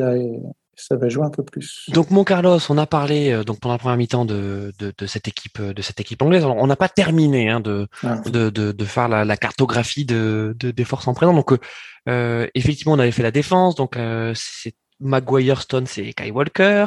On a parlé de Luke Shaw. Euh, de l'autre côté, on a euh, on a Trippier. Euh, bon, qui est, qui est, un joueur fiable, on peut dire ça. Hein. Oui. Trippier, c'est le, le, bon soldat. Mais c'est ça, c'est-à-dire que de façon un peu générale, cette équipe d'Angleterre, c'est pas des joueurs extraordinaires, mais c'est des joueurs qui font le taf. Et ça fait un peu l'équipe de France en 2018, c'est-à-dire que tu vas pas avoir des Zidane à tous les postes mais c'est des joueurs qui, ont compris ce qu'il fallait qu'ils fassent, qui ont le schéma de jeu qui leur correspond et, euh, qui font très bien leur travail. Et, euh, et dans des euros comme ça, ben, il y a des fois, c'est simplement, il suffit de pas plus, tu vois, tu, t'assures tactiquement, tu, tu restes bien au niveau, au niveau de tes, de tes postes. Ils arrivent à faire un peu des dépassements de, de postes, mais juste ce qu'il faut ça crée, euh, ça crée des, des, belles actions ils arrivent à marquer. Après Tripierre, euh, bon, il, il, est à l'école aussi euh, Diego Simeone à Atletico, hein, donc oui. c'est quand on dit le bon soldat, c'est aussi parce que ben il, oui, il a bien appris. Mais après, c'est pas forcément péjoratif, tu vois, c'est des gens qui savent, qui savent où ils sont, où sont leurs limites et qui vont juste très bien faire ce qu'ils savent faire. Mmh. Tripier, on lui demande de, de faire des allers-retours euh, le long de sa ligne de touche. Et quand il peut aller. Euh, centrer, il euh, centre. voilà, il va centrer, il va faire des centres qui sont plutôt pas trop mal. Normalement, qui est censé avoir un Ken qui est, qui est quand même assez grand, qui est censé être à la réception de ses centres. Après, s'il est là, ben, tant mieux. S'il n'est pas là, mm. ben, voilà. Mais Sinon, on, voit pour venir au match une succession quand même de mauvais choix de la part d'Insigné. Euh, Insigné, il n'y est pas hein, sur ce match. Hein. Euh, après, après, je pense que la, la, compétition doit commencer à peser. Il me semble qu'il a joué quand même énormément de matchs. Euh, Immobilier, c'est pareil, qui est en train de sortir, qui va, je pense, laisser sa place à Bellotti. Ah non, qui laisse sa place à Berardi. Ouais, non, c'est Berardi, ouais. Je sais pas qui va jouer, euh, qui va jouer devant. Euh, alors, ça va être encore une, une tactique à la fausse, euh, avec un faux numéro 9. Peut-être Chiesa qui va peut-être jouer à plus. Chiesa est mm. capable d'un peu de jouer sur ce poste d'attaquant d'attaquant central. il, fait, il fait des sacrées euh, différences, euh, euh, Chiesa. Hein. À chaque fois qu'il a le qu'il est lancé sur le côté. Euh... Et puis Berardi, c'est un gaucher qui peut jouer à droite, c'est-à-dire qu'ils vont, tu sens qu'en fait ils veulent, ils veulent, ils veulent vraiment rentrer à l'intérieur de cette défense et, et, et, trouver, on va dire, ces, ces points de faiblesse au niveau des, de ces stoppers et essayer peut-être de mettre un peu plus de vitesse. Euh, sinon, on pour rester sur, euh, sur, sur les Anglais, donc on, a euh, au milieu Calvin Phillips, le joueur de Leeds. Mmh. Belle trouvaille, hein bah Belle trouvaille. Bah, passé à l'école à l'école Bielsa, la Leeds qui s'est qui s'est remonté, qui a mis du temps pour pour remonter en première division, qui a vraiment restabilisé son club, qui a aussi pas mal axé sur la, la formation de jeunes et, et l'éclosion de, de, jeunes joueurs.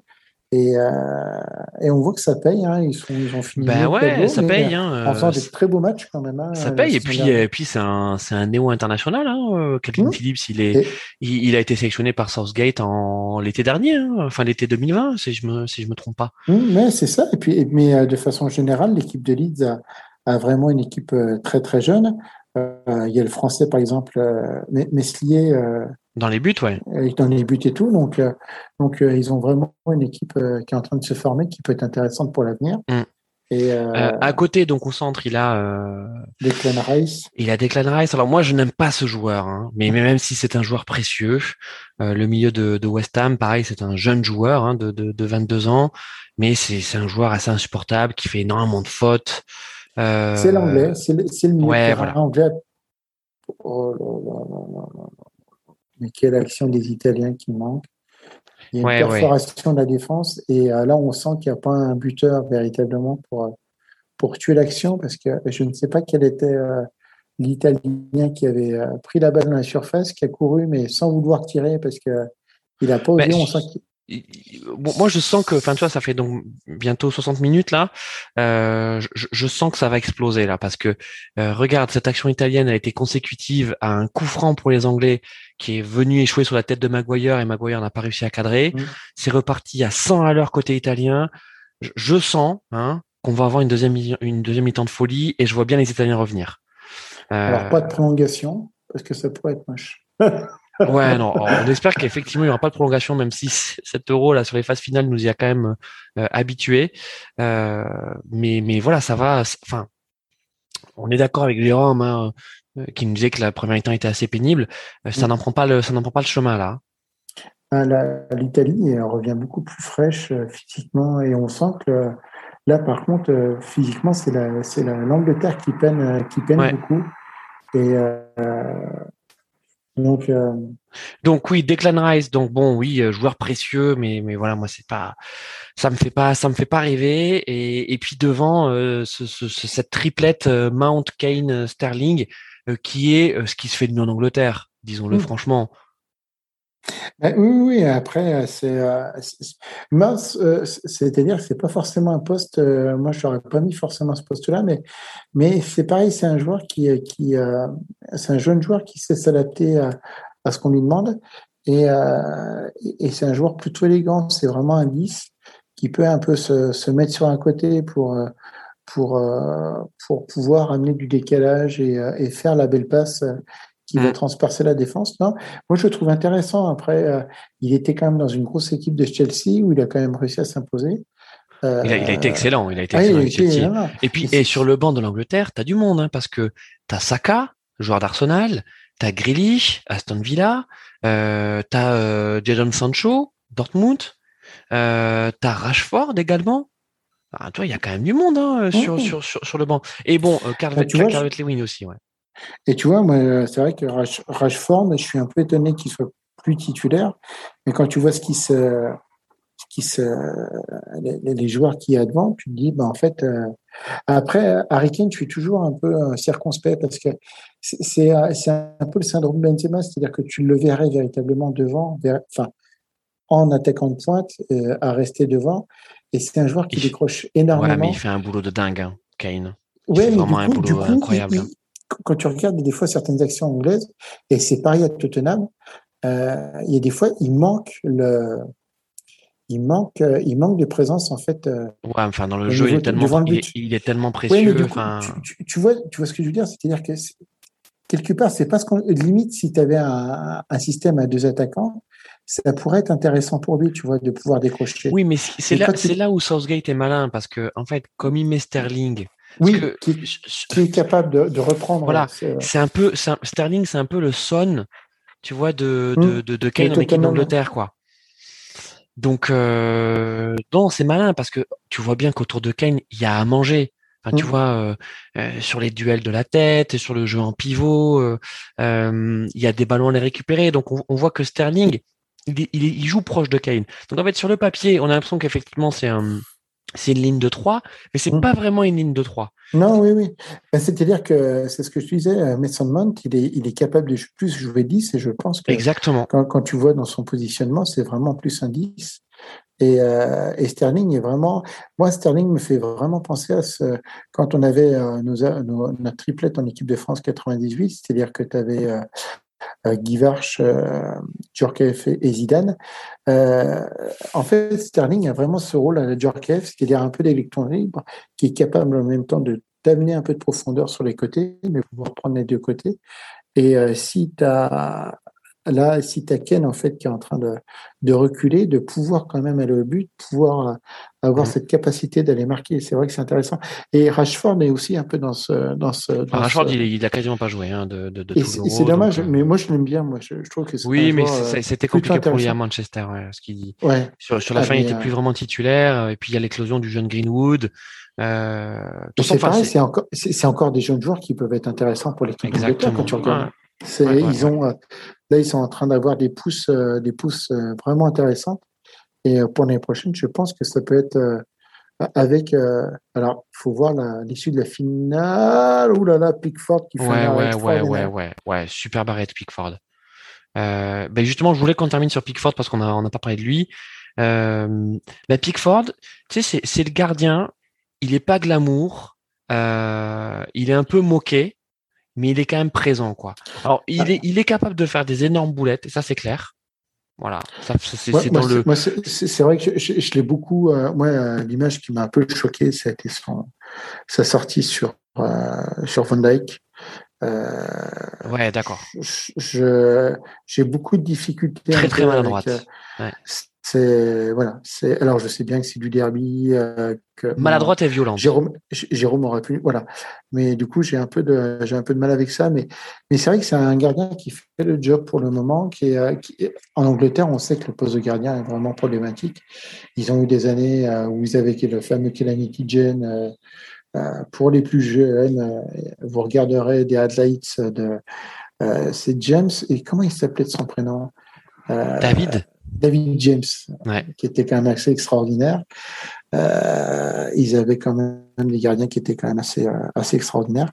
Mais, ils ont eu aussi l'ancien gardien de, de, Manchester City qui était parti en Italie ensuite. Là, oui, ben, qui est, qui est ah, le blondinet.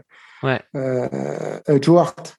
Joe Hart, qui n'était ah. pas forcément mauvais. Hein, bah, comme Pickford. Hein. Oui, oui, qui faisait le taf. Niveau, un, honnête, euh, enfin non, pas on va être euh, un, un, bon gardien de première ligue. Voilà, exactement, un bon gardien de première ligue. Et, euh, et là, du coup, c'est vrai que Pickford, oh là là, quel arrêt encore de Donnarumma. Ouais, enfin là, ouais, là, je crois qu'il y a un duel Pickford-Donnarumma, hein, parce que tout à l'heure, l'arrêt de Pickford, il va ah, très vite au sol, hein, parce qu'elle arrive extrêmement vite. Ouais. Mais là, en fait, elle n'était pas cadrée. Euh. Elle n'était pas cadrée. Mais bon, écoute, il, était présent quand même. Euh, mais Donnarumma, je pense que ça peut être vraiment un, bon. Euh, Alors attends, attends. Donc là, on a terminé. On a terminé effectivement sur le sur, sur l'équipe anglaise. Alors peut-être si un mot quand même sur sur sur Kane et Sterling. Sterling, on en a parlé tout à l'heure, et puis sur sur Kane. Euh, moi, je suis de l'école Kane. Hein. J'aime beaucoup Harry Kane, euh, même si, comme tu l'as dit, c'est pas pas un vrai neuf, mais c'est un joueur qui sait tout faire. Il a une technique soyeuse, il est physique, il est plutôt rapide, il sent le jeu. C'est un mec qui pue le foot, quoi. C'est ça. Mais en fait, le, problème de Kane, c'est son physique. C'est-à-dire que quand tu le vois, tu te dis forcément, c'est un vrai numéro 9. Il peut pas, vu le physique qu'il a. Euh, c'est Peter Crouch en un peu plus musclé en fait, quand tu le vois jouer, tu dis, mais non, en fait, non, pas du tout. ouais, c'est un meneur. Hein. C'est ça, qui c'est ça, c'est un meneur. Et, euh, et, tu te dis, mais du coup, il, son physique lui impose un poste. Et euh, quelque part, il n'est pas fait pour ce poste, tu vois. Moi, je le verrais bien avec euh, une sorte un peu de, formule comme on avait à la Coupe du Monde, une sorte de 4K2, où tu le fous un peu à la place de Griezmann, il serait capable de faire des trucs de fou, je suis sûr, parce que euh, il serait capable aussi bien de pouvoir décrocher que de se porter devant. Et, euh, et je suis sûr que ça serait un joueur extraordinaire avec, euh, avec ce schéma de jeu-là. Mais on s'aperçoit que maintenant, bah, on, on, met souvent un attaquant plutôt en pointe tout seul. Et je trouve que ça ne lui va pas. Quoi. Malheureusement, enfin, tu vois ce que je veux dire, c'est que mm. ça amenuise, amenuise son talent. C'est. c'est parce que du coup, le fait qu'il ait énormément décroché, l'équipe n'a plus forcément de points de devant. Et il faut trouver. Alors, Tottenham a réussi à compenser avec euh, Sun, euh, qui je trouve est un très bon joueur, tu vois, qui a, comme tu dis, qui arrive à, à bien le, compléter euh, au niveau du, jeu, mais il faut pouvoir trouver. En fait, si tu n'as pas ce joueur-là, l'équipe est plus handicapée par Ken hmm. qu'avantagée, tu vois. C'est vrai. Et. Donc, bon, Passons maintenant à cette équipe italienne. Peut-être bientôt passer à, Manchester City. Ouais, alors là, tu vois, autant euh, euh, autant ça avait du sens de parler de, du mercato, en tout cas des, des transferts qui, qui, qui, sont faits ou vraiment sur le point d'être faits. Autant là, on lit un peu n'importe quoi. Et euh, on, ne sait, pas trop quoi penser. Hein. on, sait quand même que Ken euh, voudrait partir de Tottenham. Mais ça fait trois ans qu'il a envie de partir. Ça fait, ça fait depuis la finale, depuis la finale perdue euh, de, Ligue des Champions. Après, Tottenham, c'est un, un, vrai club en fait où, où tu dis, euh, tu es, un peu à l'acmé, tu peux. Et but italien oh Eh ben, je te l'avais dit. Ah, mais dingue. Et Bonucci. Ah ouais. Bonucci. Oh là là là là là là. Alors là, alors, midi doit être en transe. Là. Alors exactement. Alors attends, il, faut quand même dire que ça faisait quand même euh, deux bonnes minutes que les Italiens monopolisaient le ballon. Euh, et on sentait que le pressing anglais était euh, moins efficace qu'en première mi-temps. Tu sais, euh, avec avec Chiesa qui réussit à récupérer le ballon sur, le côté et qui réussit à, bien le centrer, un peu comme mmh. tout à l'heure Tripierre mmh. qui a réussi à centrer. Il n'est pas vraiment attaqué. ça concède derrière, on a Maguire qui concède un, un, corner. et puis et puis derrière, ben un but quoi. Logique. Sachant qu'en plus, sur l'action, tu as à moitié un penalty de... qui aurait pu être sifflé à Kellini. en plus, c'est assez marrant parce que Kellini demande le péno, regarde absolument plus ce qui se passe, alors que Bonucci bien derrière et arrive à pousser le ballon au fond ouais, ouais, Non, mais là, ça, ça, ça, jouait au rugby. Hein. Euh, ah ouais, ouais, c'était euh, du MMA aussi. Un peu de MMA euh, entre le rugby et le MMA. Mais euh, ah non, il faut pas que ça aille aux prolongations quand même. Ah, Allez, bah, écoute, vous marquer un petit, un petit, un petit deuxième. Euh, écoute, là, en tout cas, euh, bon, ce qu'on va dire, c'est que c'était mérité, euh, c'est mérité pour les Italiens, parce que parce qu'ils poussaient fort. Et, puis, et puis, comme on venait le dire, en fait, on, on sent les Anglais un peu bah, moins incisifs qu'en première, bah, et peut-être fatigués aussi. Hein. Je pense fatigué. Et puis, c'est surtout, moi, c'est le différentiel. C'est ce que je disais, c'était le différentiel par rapport aux Italiens. Moi, je, là, quand tu vois, euh, quand tu les vois physiquement, ça court énormément et ils subissent beaucoup. Alors, on pourrait dire au rugby qu'ils subissent beaucoup moins d'impact au niveau du jeu. Tu sens que euh, maintenant, quand ils portent la balle, ben, ils la portent véritablement. Et euh, quand ils vont au niveau des Anglais vouloir récupérer le, ballon, en fait, ils arrivent à le récupérer, chose qu'ils faisaient pas, quoi. Euh, Et puis euh, revenons, euh, revenons sur Pickford. il, est, il, est, héroïque hein, parce qu'il va d'abord la chercher en manchette, enfin une espèce de, de manchette rat terre qui met ensuite sur son poteau et bon et, et puis Bonucci suit bien pour, pour, pour pour mettre le but. Mais attention, attention à cette équipe italienne que l'on sent revenu complètement dans son match. voilà, moi je je mettrais bien un petit billet sur l'Italie. Allez, c'est ah bah, il faut se mouiller. Ah bah moi, je, voyais l'Italie déjà dès le début de la finale, donc euh, je, vois encore plus l'Italie en ce moment. Et puis, euh, après, euh, j'étais pas forcément très très sûr au début du match et même à la fin de la première mi-temps, parce que je trouvais que l'Italie ça jouait pas forcément énormément. Et il faut aussi reconnaître le, le talent de Mancini, qui, je trouve, en sortant Immobilier euh, a réussi vraiment à redynamiser le fond de l'attaque. On voit que Chiesa est un peu plus situé au niveau central. Euh, Berardi euh, est, est, venu se positionner à droite et ça a vraiment fait un, un, vrai différentiel au niveau de l'attaque. et même au niveau du milieu de terrain, ça, ça les a boosté un peu le changement. je les trouve vraiment sur la Barrella est sortie et c'est euh, bon coaching. Euh, ah bon, coaching de, de, Mancini. Euh, là où, où effectivement côté côté Southgate, on est un peu plus attentiste, un peu plus passif, puisqu'il n'a fait aucun changement. Et alors là, je ne comprends pas le changement. Alors toi qui es un grand duc du stade, tu vas peut-être m'aider, mon petit Christophe. Dis-moi. Je vois qu'en fait, il fait sortir Tripier pour foutre euh, Saka, qui n'ont absolument rien à voir. ben non, mais il fait un choix offensif. Mais du coup, ça veut dire qu'il va repasser à 4 derrière? Euh... J'ai l'impression qu'il les a passés... Si, si, si, regarde. Il les a passés à 4 derrière. Et j'ai l'impression qu'en fait, il met Saka à droite. Il met Saka arrière Non. Non, non, non. Saka, il le met en fait est droit. Euh, tu as Ken qui est numéro 9. Tu as Sterling à gauche. Et quand tu regardes le milieu de terrain, du coup, il fait une sorte de. Euh, il va en faire entre un deuxième.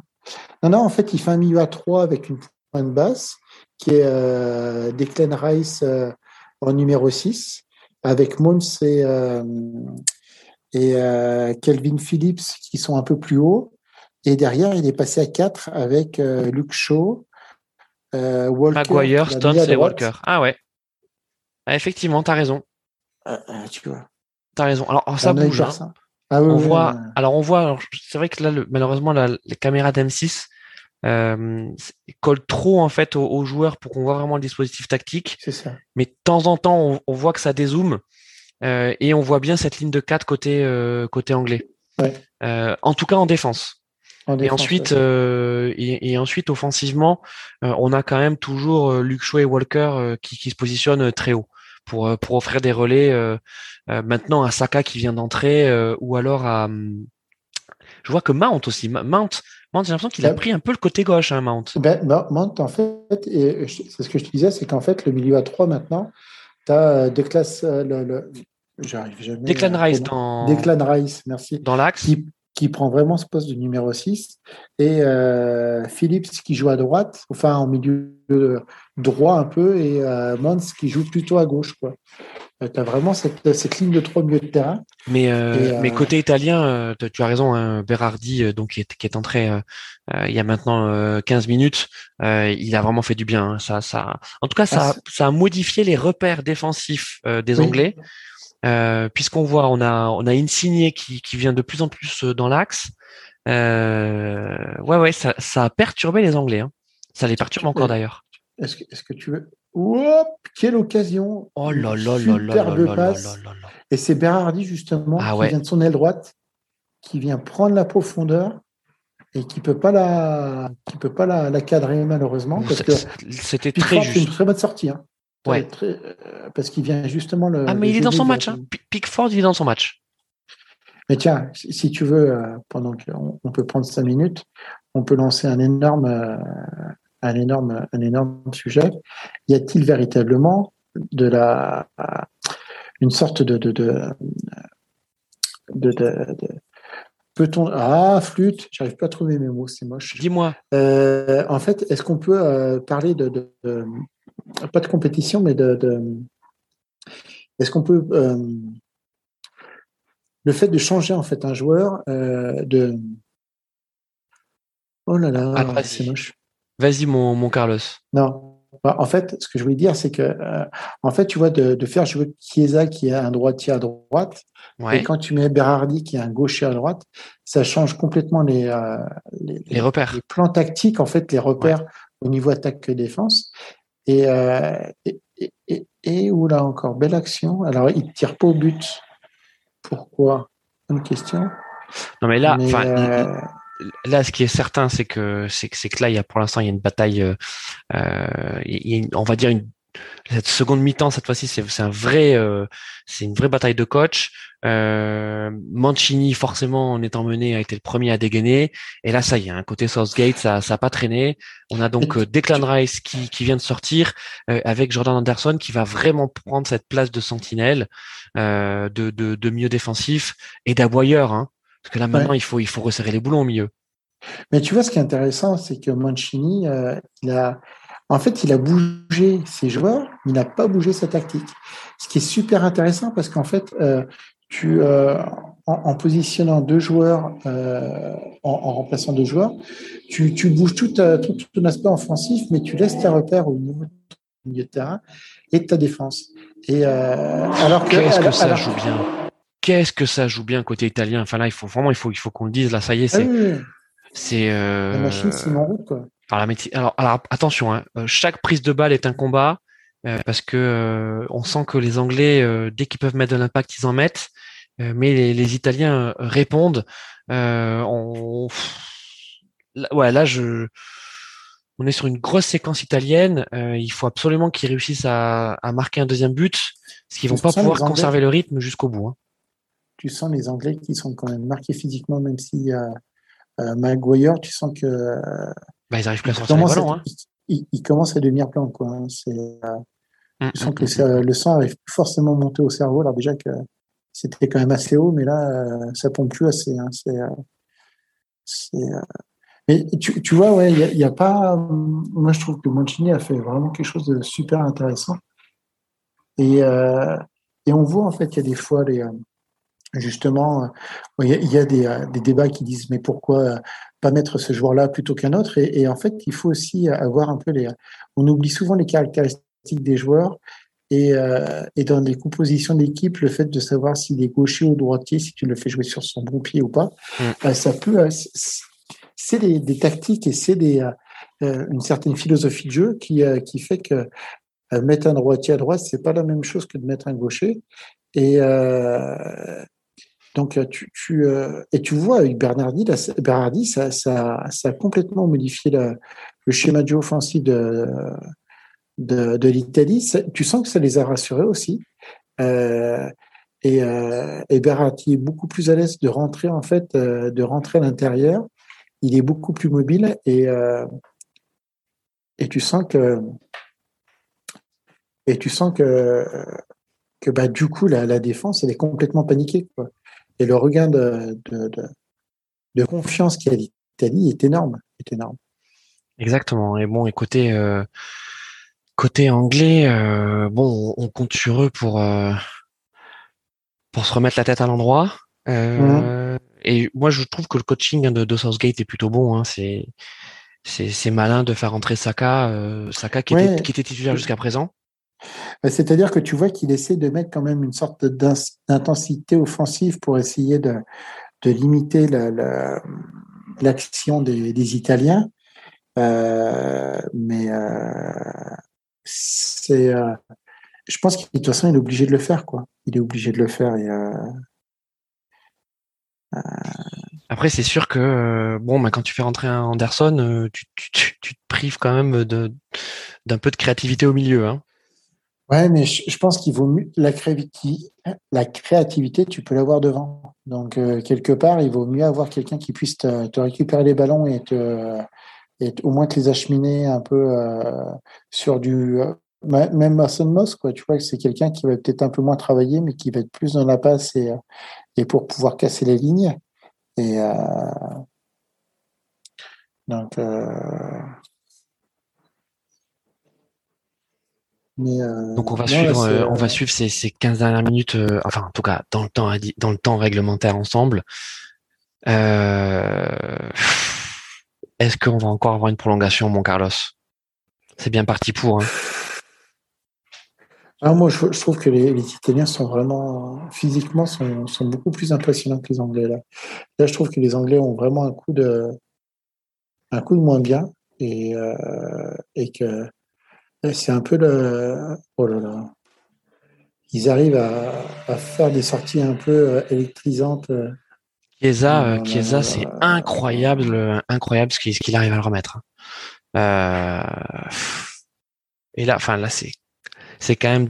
D'ailleurs, on parlait de l'arbitrage, euh, mais, euh, mais, pour ceux qui regardent le match en même temps que nous, Chiesa, on, on, comprend pas comment l'arbitre ne peut pas siffler parce qu'il fait un superbe dribble et ensuite il se prend, il se prend un, un, un double raffut par Kyle Walker et Kelvin Phillips Oh, il n'y a ah, pas grand chose, ouais. Ouais, c'est. Euh... Bon, en plus, il en rajoute un peu maintenant. Euh... Ouais, après, c'est peut-être dans son effort, ouais. C'est ça, oui. Ok. C'est ça, ouais. Ouais, bon, là, il est euh, à terre, voilà, c'est vrai que. Hmm. Mais même, euh, justement, le, ce, ce, fameux ce remplaçant, Kristen, euh, moi, je le trouve super intéressant au milieu de terrain. Il a vraiment su dynamiser un peu ce milieu de terrain qui était qui était un peu. Euh, il a remplacé Barella, Barella qui était complètement. Euh, euh, ouais, il, en tout cas, il a, il a apporté de l'équilibre à ce milieu italien. Et puis en parlant du milieu italien, parce que c'est vrai qu'on n'a pas encore parlé de lui, mais Verratti.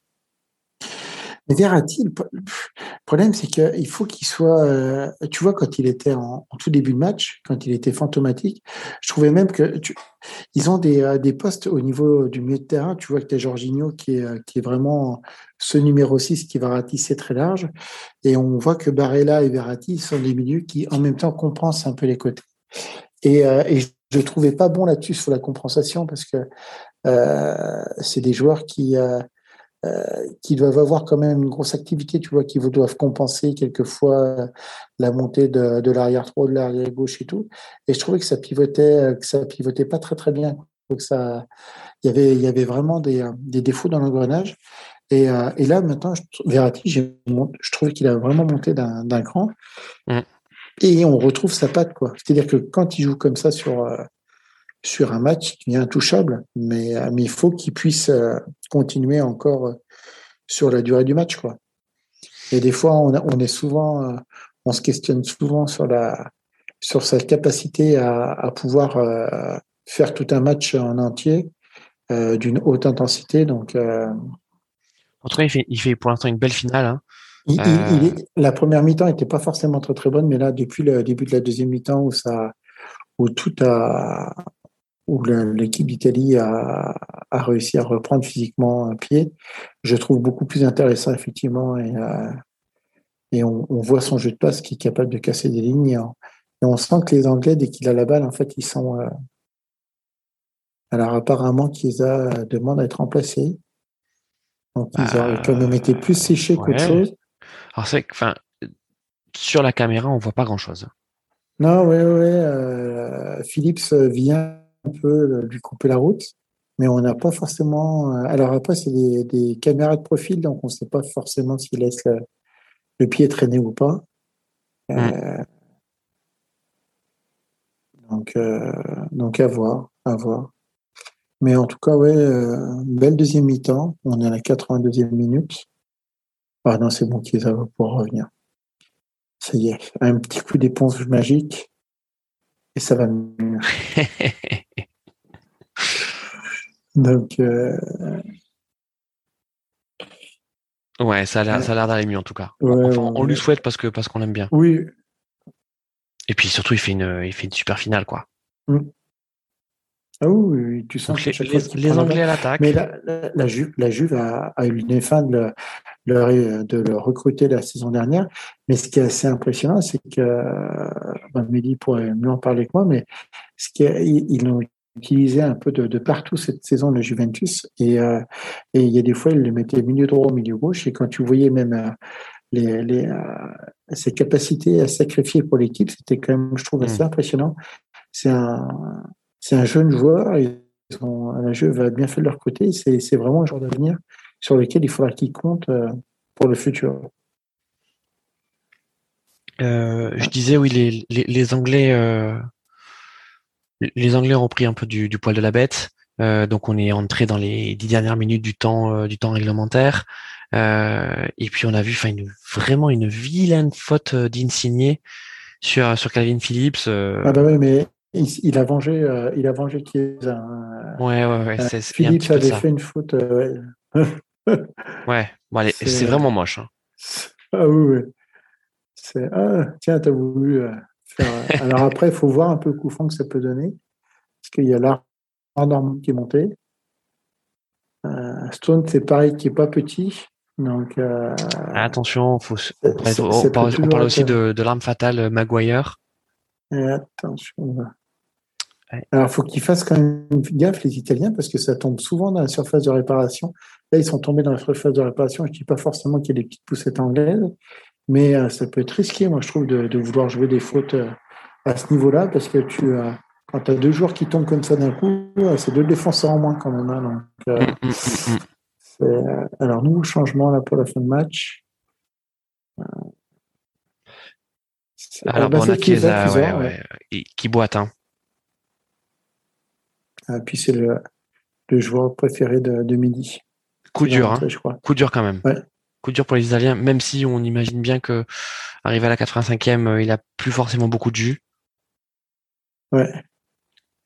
Mais ce qu'il y a, c'est que sur le contact avec Philippe, ça n'a pas l'air d'être très, euh, très fort. Donc, euh, mais il boite hein, quand même, il boite. Hein. Hmm. Alors Bernardeschi, c'est aussi une, une bonne entrée. Hein. Alors, euh, Mehdi, tu ne dirais pas forcément ça. Ah ouais. il n'aime pas forcément ce joueur-là. Mais euh, c'est pareil, c'est un, gaucher euh, que la Juventus a fait jouer arrière gauche, milieu gauche, milieu droit. Il sait tout faire. Il sait tout droit, c'est ça.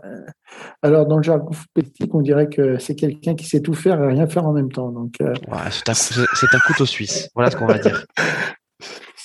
c'est un mini tout de Suisse. Mais, euh, mais du coup, on va voir qui va passer neuf encore. Est-ce que ça va être Berardi? Est-ce que ça va être Insigné Pour l'instant, on a quand même Insigné qui s'est positionné dans l'axe. Hein. Ouais. Et du coup, qui jouera à gauche alors? Euh, On va surtout voir euh, si, si Insigné va rester sur le terrain parce que il a pris un jaune. Hein. Ouais, oh, je pense qu'après, ils savent gérer les Italiens là-dessus. C'est pas, pas quelque chose qui. Euh, ils ont. Il reste 4 minutes. Allez, marquez-en moi un petit, là. allez, allez. Euh, ça s'est rééquilibré en tout cas. C'est que juste après donc le, le, le, but le but italien, on a eu quelques minutes un peu folles euh, où on sentait que les Italiens. Ouais. L'Angleterre a laissé passer l'orage. Exactement. Les Italiens ont essayé un peu de mettre le feu pour essayer de profiter un peu de cet avantage euh, physique et psychologique. Ils n'ont pas réussi. C'est pareil, ils n'ont pas été non plus euh, extrêmement, euh, comment dirais-je, ils n'ont pas été extrêmement dangereux. Il y a eu des incursions un peu au niveau de, de, de la zone de réparation anglaise, mais ça n'a pas forcément été des occasions très nettes, très franches, quoi. Mm. Quand tu regardes. donc, je ne sais pas ce qui se passe, il y a un énorme arrêt de jeu. L'arbitre a la balle. Ils sont tous en train de se parler. Mm, Est-ce mm. qu'ils vont faire un petit barbecue sur le terrain Non, ah, c'est bon. L'arbitre a lâché la balle. Bon. Eh, écoute, euh, j'ai envie de dire que ça, c'est les prolongations. Hein. Ouais. on ne sait jamais, euh, le gardien anglais peut nous faire encore une belle cagade. Hein. Il annoncé pour les huitièmes de finale, il peut nous le faire encore en finale. Hein. Mais euh, et du coup, la, Coupe du Monde, ça c'était bien confirmé au mois de novembre euh, pour 2022 au Qatar. Euh, ben oui, oui, écoute, euh, de toute façon, on peut pas jouer l'été. Hein. Ah bah, normalement, elle était vendue quand même comme une Coupe du Monde se jouant l'été, hein, au départ par la FIFA.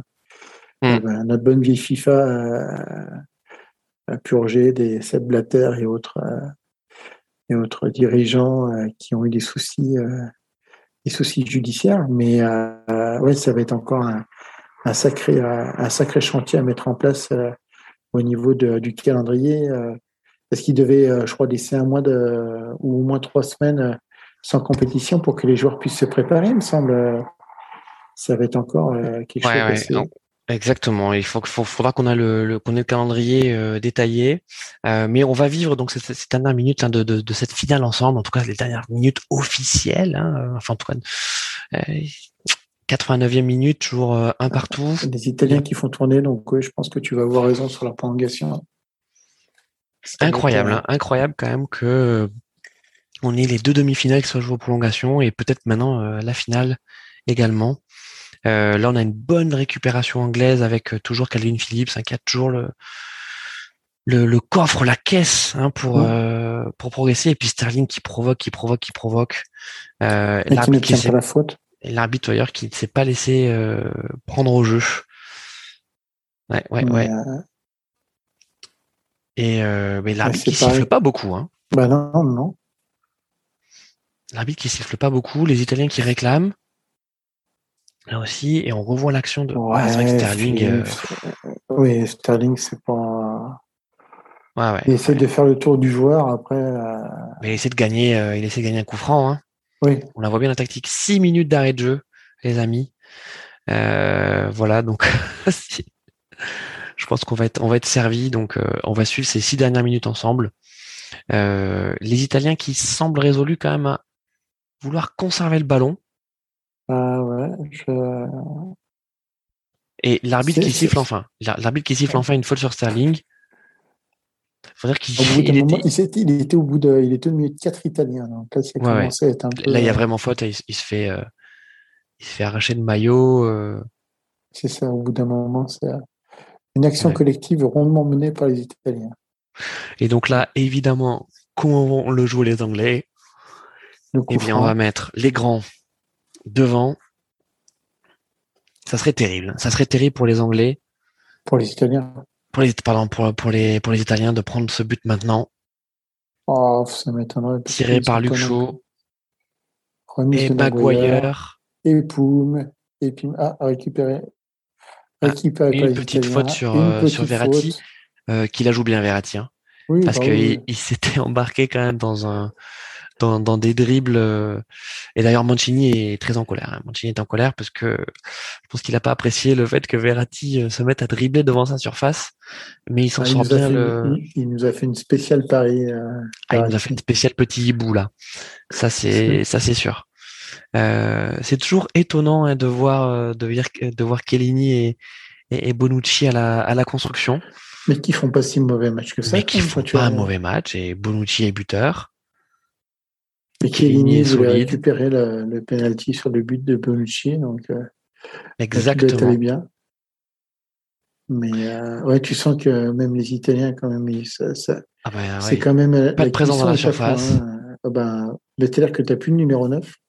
Il devrait faire rentrer Bellotti. Tu vois, Bellotti, c'est quand même aussi un, un joueur qui, qui joue au Torino et qui, qui est, vrai, C'est vrai, c'est vrai, mais bon, il doit y avoir une explication. Hein, ah bah Après, c'est sûr que bon, tu fais rentrer ont... Bellotti, euh, dans, tu vas jouer au physique avec Maguire et, Stones, quoi. Donc, c'est pas l'option qui a été qui, qui, a été choisie par par Mancini, hein, qui a préféré miser sur des, des petits gabarits, des, des, des, joueurs rapides, vifs, euh, Après, c'est souvent, euh, je trouve qu'il y, y, a un vrai déficit de numéro 9 euh, maintenant, où tu vois que justement, euh, bah, on va dire que la mode est venue de, de Guardiola, où on a commencé à vouloir mettre des créateurs, alors ce qui n'est pas forcément quelque chose de négatif au départ, mais, tu as, l'impression qu'en fait, il faut créer quasiment et rentrer là-bas dans le but tout en créant le numéro 9 est devenu un peu une sorte de,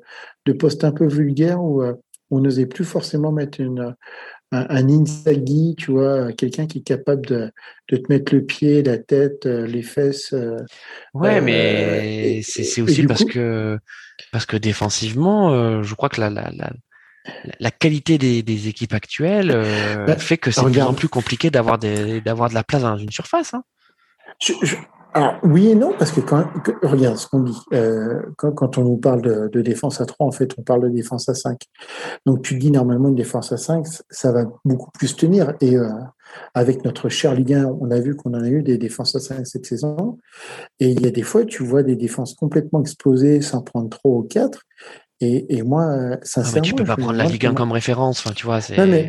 Non, non, mais, même, de façon un peu générale, enfin, tu vois ce que je veux dire, c'est-à-dire que euh, même dans cette compétition, il y a des fois, tu as des défenses à 5 et tu as des équipes qui arrivent à quand même se prendre des buts avec des défenses à 5, alors que devant, ils sont juste un ou deux. Euh, je, suis assez perplexe, en fait, euh, par rapport à, ces, schémas, ces schémas tactiques. Mais on s'aperçoit qu'il y a pas mal d'équipes, où, ben, l'Espagne, hein, alors, bon, l'Espagne, ils ont essayé de mettre un numéro 9, mais euh, Morata, je pense que c'est pareil, c'est pas forcément son. C'est pas un 9. Euh, enfin, voilà, mais. C'est pas un vrai 9. Enfin, moi, je veux bien, hein, je, je, veux bien entamer ce débat des, des 9, mais, mais tu vois, on parle de Lukaku. Lukaku, c'est pas un vrai 9. Hein. Je suis désolé, c'est beaucoup plus qu'un qu'un qu'un qu 9. C'est beaucoup plus, mais, mais prioritairement, pour moi, je le vois plus. oh là là là là là là. Bon, il est serein, Walker, hein, il est serein. Ouais, c'est 93e, c'est ouais. c'est ça, 94e et 30 secondes. Euh, centre italien euh, au cordeau et puis Cal Walker qui nous fait un petit contrôle poitrine pour son gardien. Ouais. Faut avoir confiance en soi, c'est clair. Mais, euh, mais je trouve que tu vois, Verratti, justement sur ce débat des, des numéros 9, Lukaku, je trouve quand même plus numéro 9 que quelqu'un comme justement, par exemple, Harry Kane. Euh, c'est vrai que tu as, un football qui est un peu plus porté sur le, le côté un peu horizontal et, et profondeur, et, il faut avoir de la vitesse et de, de, la, de on va dire, une certaine forme de, d'intensité. Oh, oh là là, là, là, Alors là, il nous a alors là, là, la Kellini le boucher. Euh, après, il la joue bien. Il la joue bien. Il vient taper dans la main d'Osaka. Ah, après, c'est pas très violent, mais sauf que là, après, après, il a raison de faire ça. Je ah pense que t'es 95e, tu laisses pas partir le. Là, tu, là, tu pars au but. Euh... Tu laisses pas partir l'avion de chasse. Hein. Donc, euh... là, il a fait son. ah, c'est génial.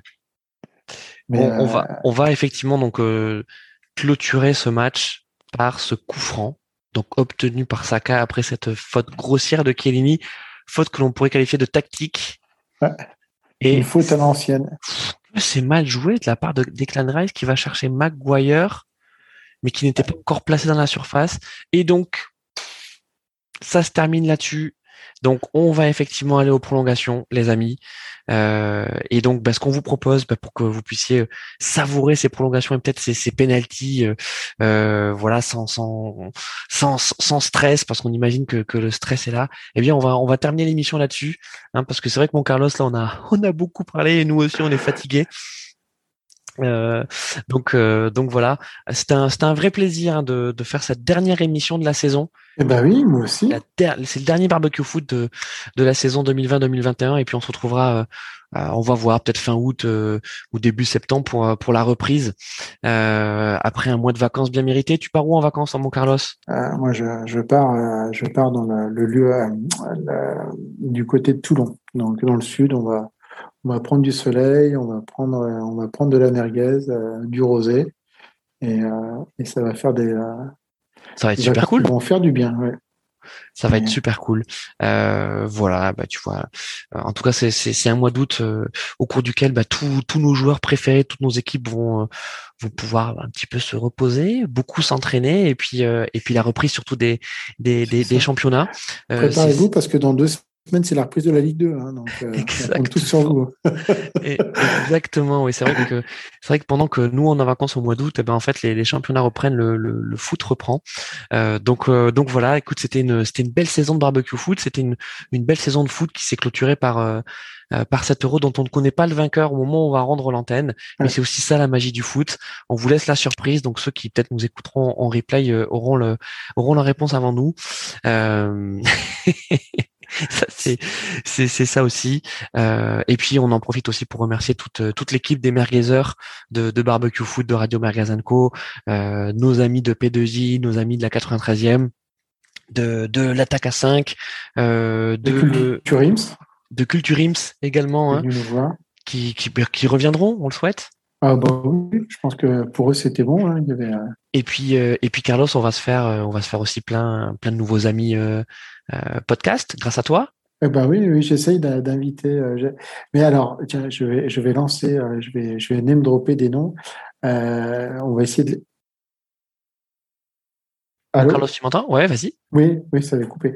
Euh, donc, euh, en fait, euh, les invitations sont lancées pour notre cher ami Maxime de, de, du podcast Reconversion.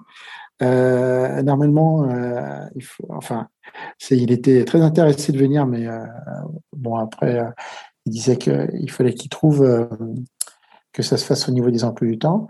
J'essaie de travailler sur notre cher ami Patrick du podcast euh, Binous USA. On va essayer de faire un Ah, Binous USA, oui. C'est euh, Patrice qui est un, un, un, fin connaisseur du football et, euh, et Stéphane qui est son compatriote qui me dit qu'il faudrait, il faudrait qu'il le travaille au corps pour qu'il puisse venir vers nous.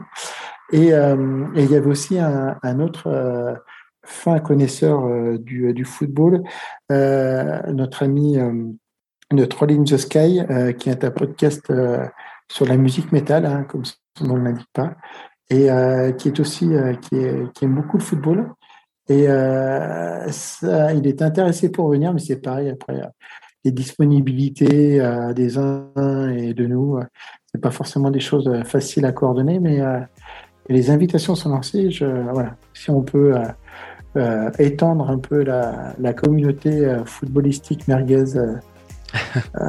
c'est des choses euh, qui sont sympathiques. C'est des gens qui sont bien. Allez écouter leur podcast. Euh, c'est franchement Reconversion. C'est un podcast sur les sur la reprise de, de, chansons et, et c'est vraiment un podcast qui, qui, fait découvrir des, artistes, des chansons. alors c'est plutôt axé sur le rock et euh, mais c'est vraiment bon, parfait. bon, en tout cas on, on, va continuer, euh, on va continuer les partenariats avec nos avec la podcast family euh, et donc on, on, se quitte avec le, le, début de la prolongation. Ça y est les deux équipes sont sur sont sur le terrain. C'est parti pour pour 2 x 15 le suspense bat son plein. Qui va remporter 7 euros? Eh bien la réponse dans quelques minutes. Et nous on rend l'antenne. Merci encore à tous et à très vite Allez, salut, à bientôt. Ciao.